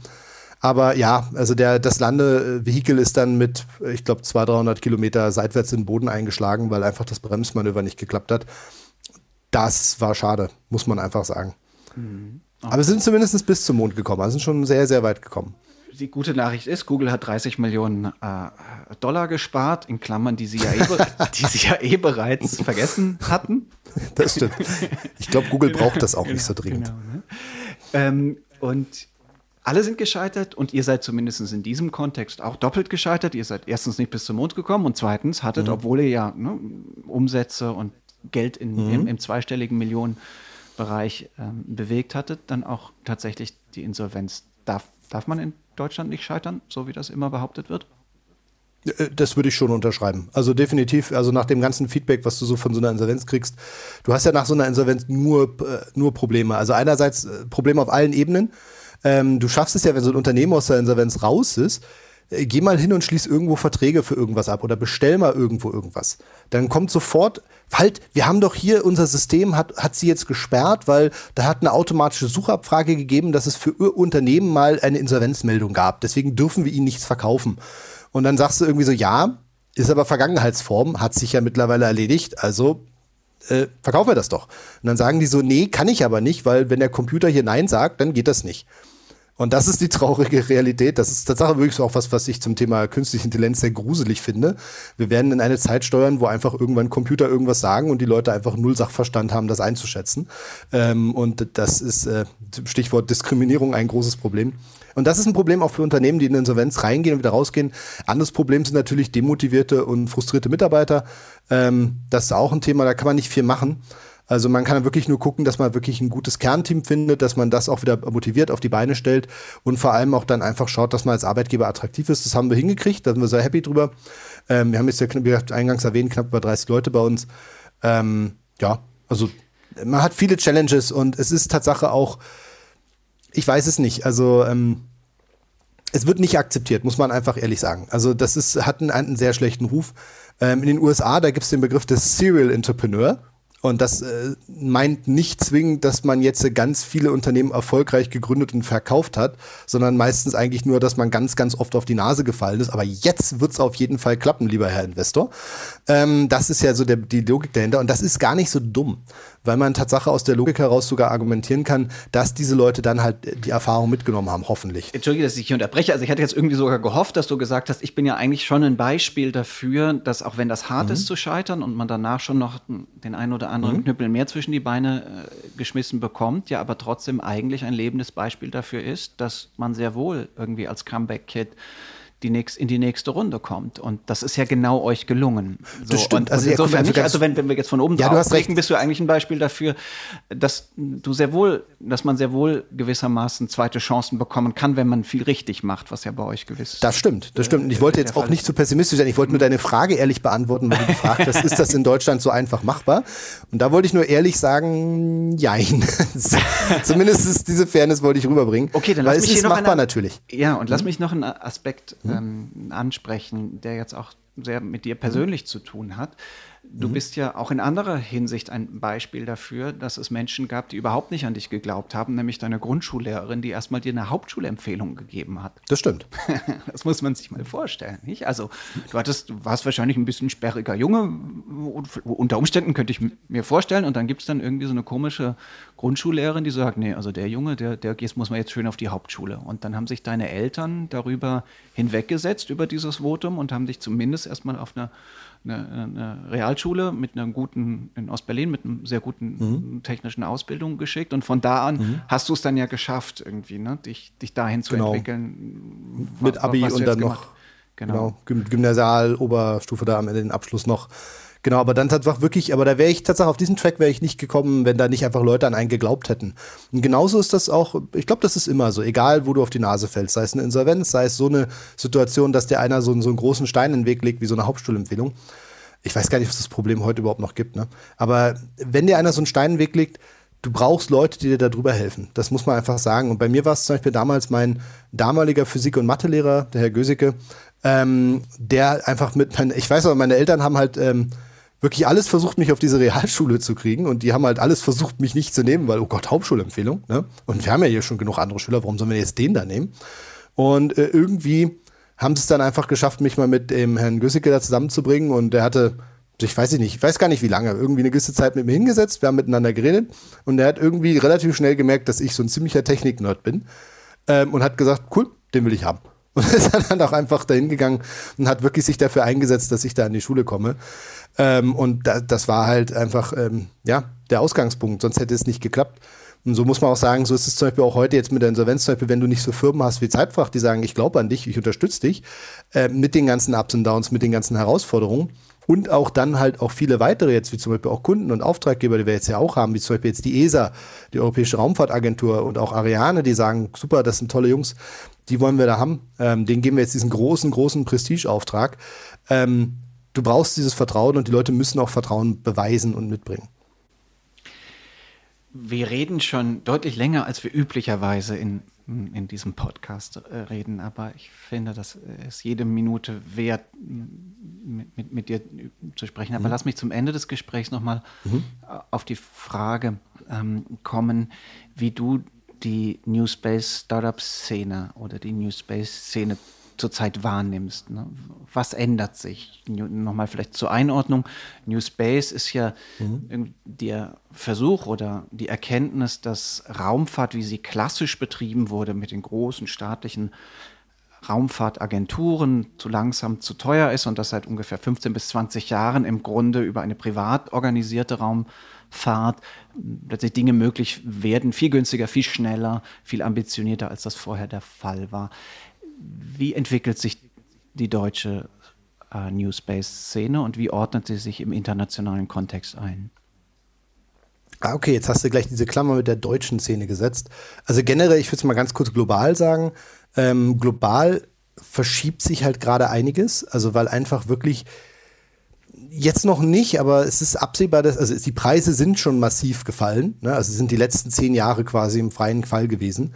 Ähm, es wird immer günstiger und immer leichter, etwas ins Weltall zu bringen. Es finden immer regelmäßiger Flüge statt, teilweise im, äh, gefühlt im Wochentakt. Das ist völliger Wahnsinn, wenn man sich mal überlegt, dass man sich früher über fünf, sechs Starts gefreut hat. Ne? Und heute ist man schon irgendwie enttäuscht, wenn es nicht mal im Monat zwei gibt oder so. Ähm, das ist wirklich, wirklich verrückt. Also man, ich glaube, das ist sowas, was man selber gar nicht wahrnimmt, weil man so wie so, ähm, weiß ich nicht, äh, äh, ne, in diesem heißen Wassertopf quasi mit drin sitzt, ne, der sich immer weiter erwärmt in dem Fall. Ähm, weil einfach wenn man jetzt mal so den Vergleich machen würde von heute, von vor 20 Jahren, ist es einfach unglaublich, die Dynamik, die da los ist. Du hast heute relativ einfach, dass Universitäten Dinge ins All schicken können. Warum? Weil es günstig ist, weil es verfügbar ist. Ähm, gleichzeitig ermöglicht das Firmen komplett neue Geschäftsmodelle. Und jetzt kommt das Ganze wird nochmal unheimlich beschleunigt. Also da gibt es ja von SpaceX jetzt zum Beispiel Entwicklung mit dem Starship ähm, ganz konkret, wo dann einfach 100 bis 150 Tonnen für angekündigt ob man es jetzt glauben soll oder nicht, irgendwie 13 Dollar das Kilogramm.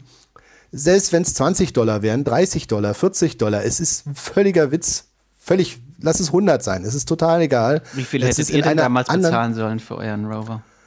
Oh ja, das ist ein guter Vergleich dafür. Ne? Also unser Raumschiff Alina, selber mal ganz kurz als Zahlenvergleich, hätte so um die ähm, 50 bis 60 Millionen die Hardware gekostet, ne? Also die reine Hardware-Entwicklungskosten. Und dann hättest du nochmal um die ungefähr 55 Millionen für den Start bezahlen müssen. Wenn du es günstiger hättest haben wollen, dann hätte man ein bisschen was anders bauen müssen, wärst du vielleicht auf 35 runtergekommen. So, und jetzt, das, das sind jetzt die, die, die damaligen Kosten. Wenn du dir jetzt mal anguckst, sagen wir mal, ab, ab, in, ab Ende des Jahres oder Anfang nächsten Jahres gibt es dann jetzt zum Beispiel auch sowas wie das Starship, ne? Ähm, dann wirst du wahrscheinlich sowas, äh, also es, ist, es klingt jetzt unvorstellbar, aber rein theoretisch nach den Arithmetiken, die der Firma SpaceX vorlegt, ist das irgendwo im einstelligen Millionenbereich und das ist so absurd, dass es irgendwie gar nicht vorstellbar ist. Ähm, ja, muss man einfach wirklich immer wieder sagen. Also es geht selbst bei mir im Kopf nicht rein. Mhm. Und ich halte das für einfach realistisch. Ich glaube, das kommt. Ähm, man sieht diesen Umbruch jetzt schon. Ähm, und er ermöglicht einfach Geschäftsmodelle, die ganz, ganz, ganz viele Leute überhaupt nicht sehen.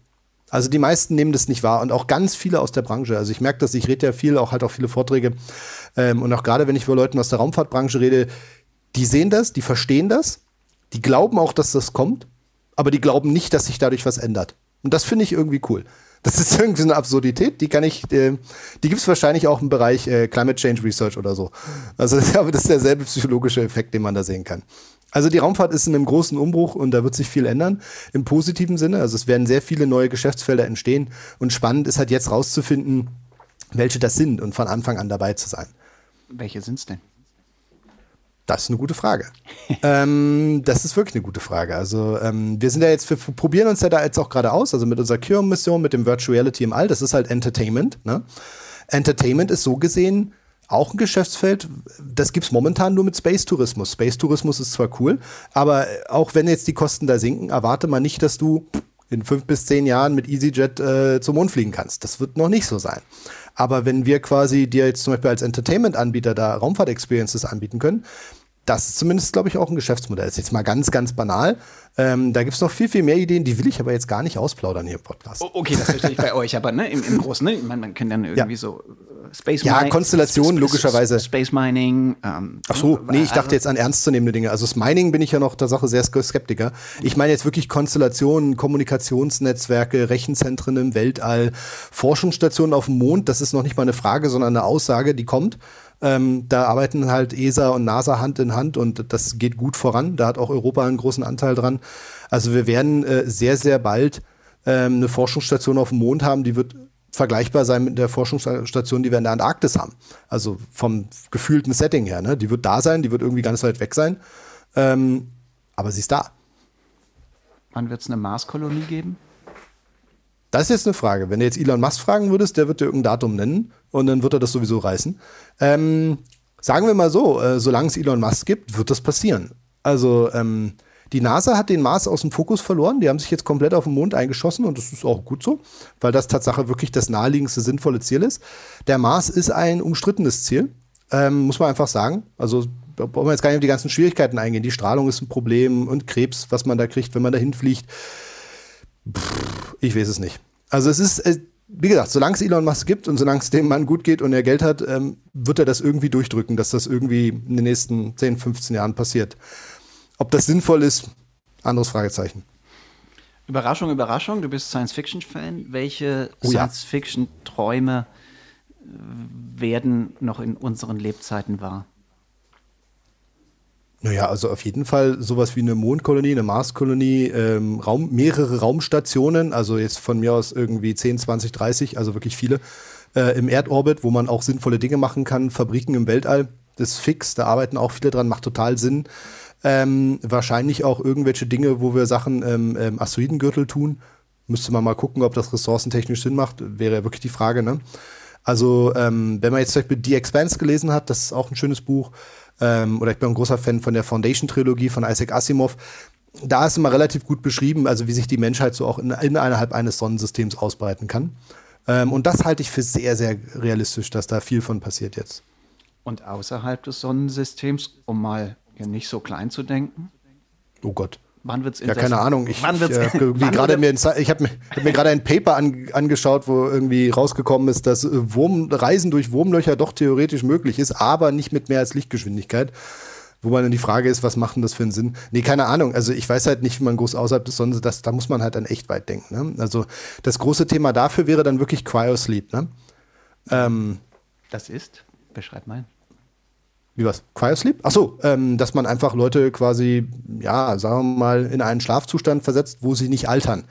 Weil die reisen halt schon noch äh, zum nächstgelegenen Nachbarstern schon noch, mm, jetzt mal was auch immer für, für eine Technologie annimmt, doch lange dauern. Und mit lange meine ich mehr als nur 100 Jahre.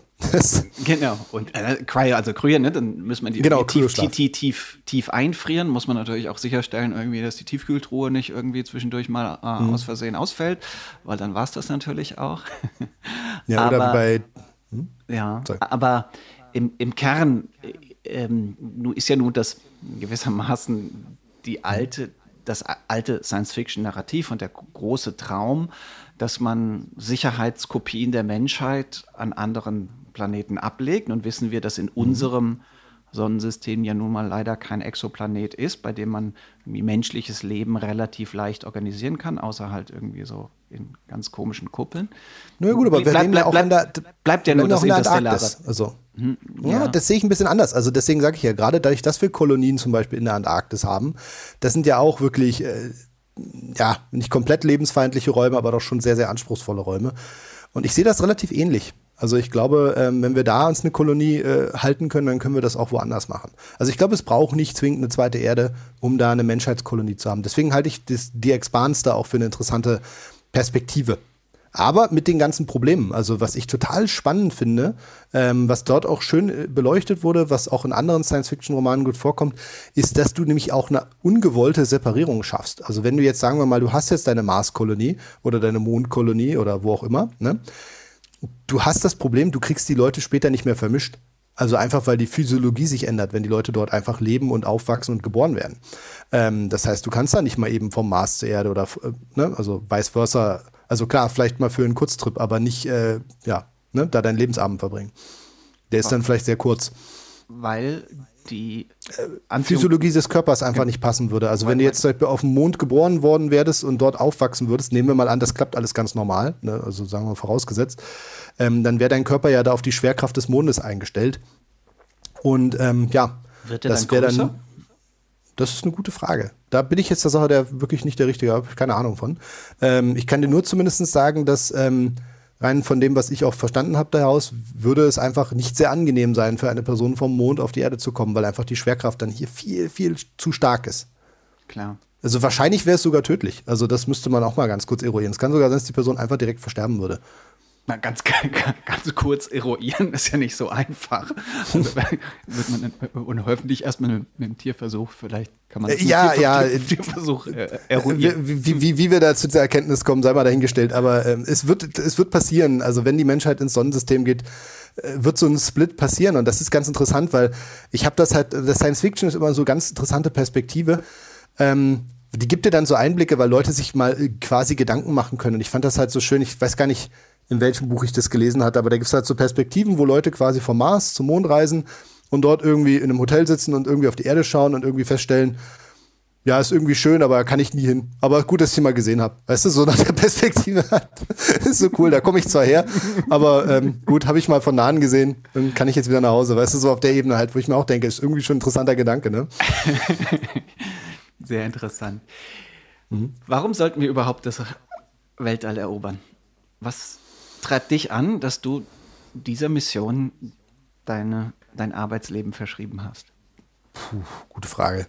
Also ich sag's einfach, weil mein, also da gibt es ja tausende Antworten für der Elon Musk in seiner Backup-Kopie der Menschheit. Das finde ich irgendwie zwiespältig. Sollte nicht die Hauptmotivation sein. Äh, man sollte schon dafür sorgen, dass das hier irgendwie alles funktioniert und irgendwie die Erde auch nicht hops geht und so weiter.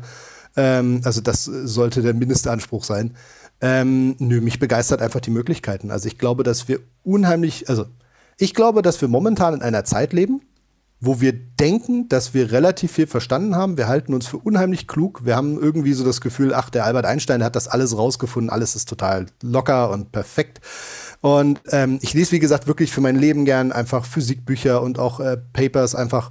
Ähm, und äh, wenn du die liest, dann merkst du, da ist unheimlich viel, äh, wo Leute dann auch einfach sagen, pff, weiß ich nicht.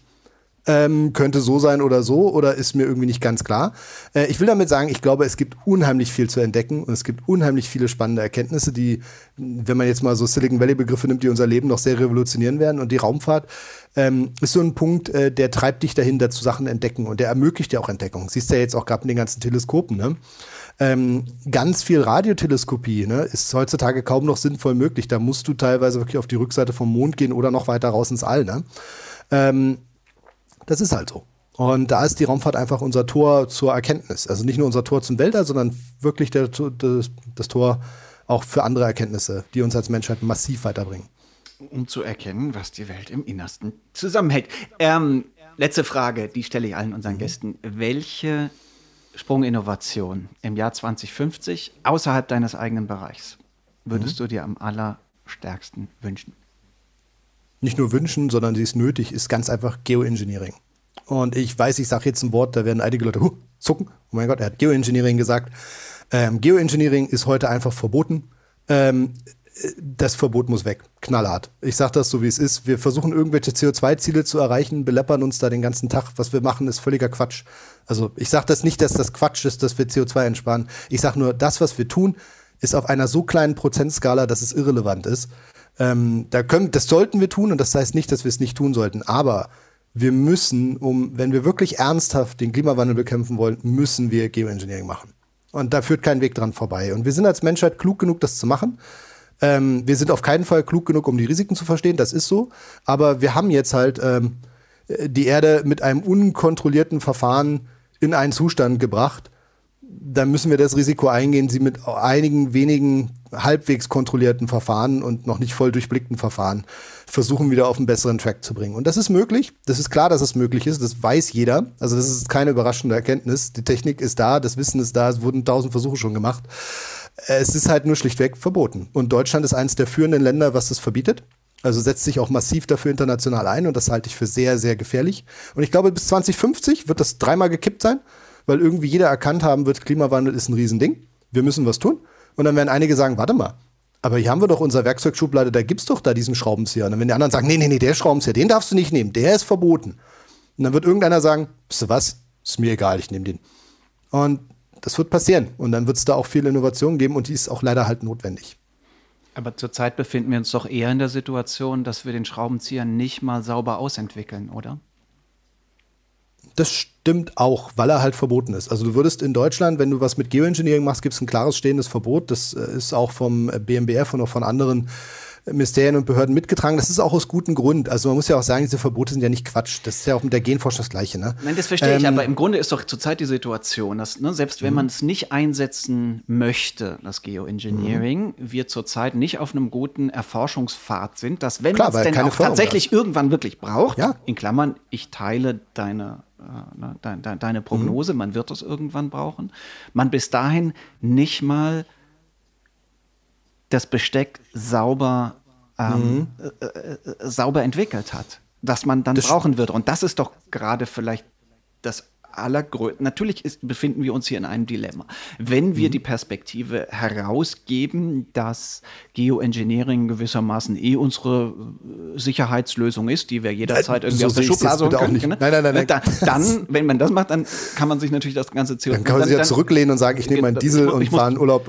Genau, ich muss das, genau. Ich muss nicht die, nein. muss nicht die Verhaltensänderung und die, die, die äh, dekarbonisierende Transformation. Genau, so meine ich es natürlich genau, auch. Genau, aber zurzeit haben wir doch einfach das Problem, dass man so tut, als ob man es mit, mit den Methoden, die wir gerade verfolgen, hinbekommen kann und Richtig. kümmert sich nicht ausreichend stark danach, danach eben äh, quasi die, äh, die, die, die, die, möglichen letzten Mittel ähm, sauber zu erforschen.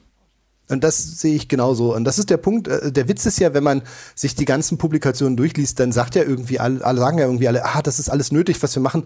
Aber es wird nicht reichen. Das sagt ja schon jeder wenn die Erkenntnis da ist, dann ist doch gut, das ist doch okay. Dann, also es ist nicht okay, dass es nicht reicht, ne? aber dann ist doch okay, dann ist doch der Erkenntnispunkt da, dass man sagen muss, what else? Ne? Also was noch? Was geht denn noch? Und ne, da geht einiges. Also man muss jetzt nicht den Kopf in den Sand stecken, man muss jetzt nicht Angst haben. Ähm, da gibt es Techniken. Also ist einfach so, der ist einfach die knallharte Realität. Man muss halt einfach nur ähm, da jetzt einfach den Schalter umlegen. Und ich glaube, wir sind da nicht so schlecht unterwegs. Ich glaube, auch Deutschland kann den Sprung schaffen. Deutschland hat leider ein bisschen ich will es gar nicht böse sagen, aber manchmal ist Deutschland ungewollt wissenschaftsfeindlich. Ich habe das bei einigen Sachen gesehen, das ist schade, ähm, weil Deutschland eigentlich ein Land der Forscher und Ingenieure ist, aber ja, manche Dinge blenden wir halt aus, wollen wir nicht. Ähm, vielleicht ist ein anderes Land, was da den Schritt macht. Das kann sein, dass ein anderes Land da wirklich den führenden ersten Schritt macht und wir dann hinterherlaufen. Ich glaube aber auch, wenn wir wollten, könnten wir da auch vorne weggehen, weil wir haben da eigentlich kein schlechtes Setting für. Sicher ist. Das liegt an der Politik. Sicher ist, das ist definitiv ein globales Thema. Robert, ich danke dir Fall. ganz, ganz, ganz herzlich für die vielen Einsichten innerhalb und außerhalb dieses Orbits. Ja, danke vielmals. Auch euch, liebe Hörerinnen und Hörer, wie immer ganz, ganz herzlichen Dank für eure Aufmerksamkeit. Falls euch unser Podcast gefällt, dann freuen wir uns wie immer, wenn ihr diese und andere Folgen mit Freundinnen und Freunden, die das ebenfalls interessieren könnte, teilt. Wir freuen uns, wenn ihr uns in eurer Podcast-App bewertet. Und in 14 Tagen, da kommt dann die nächste Folge. Und bis dahin gilt ebenfalls wie immer, bleibt neugierig,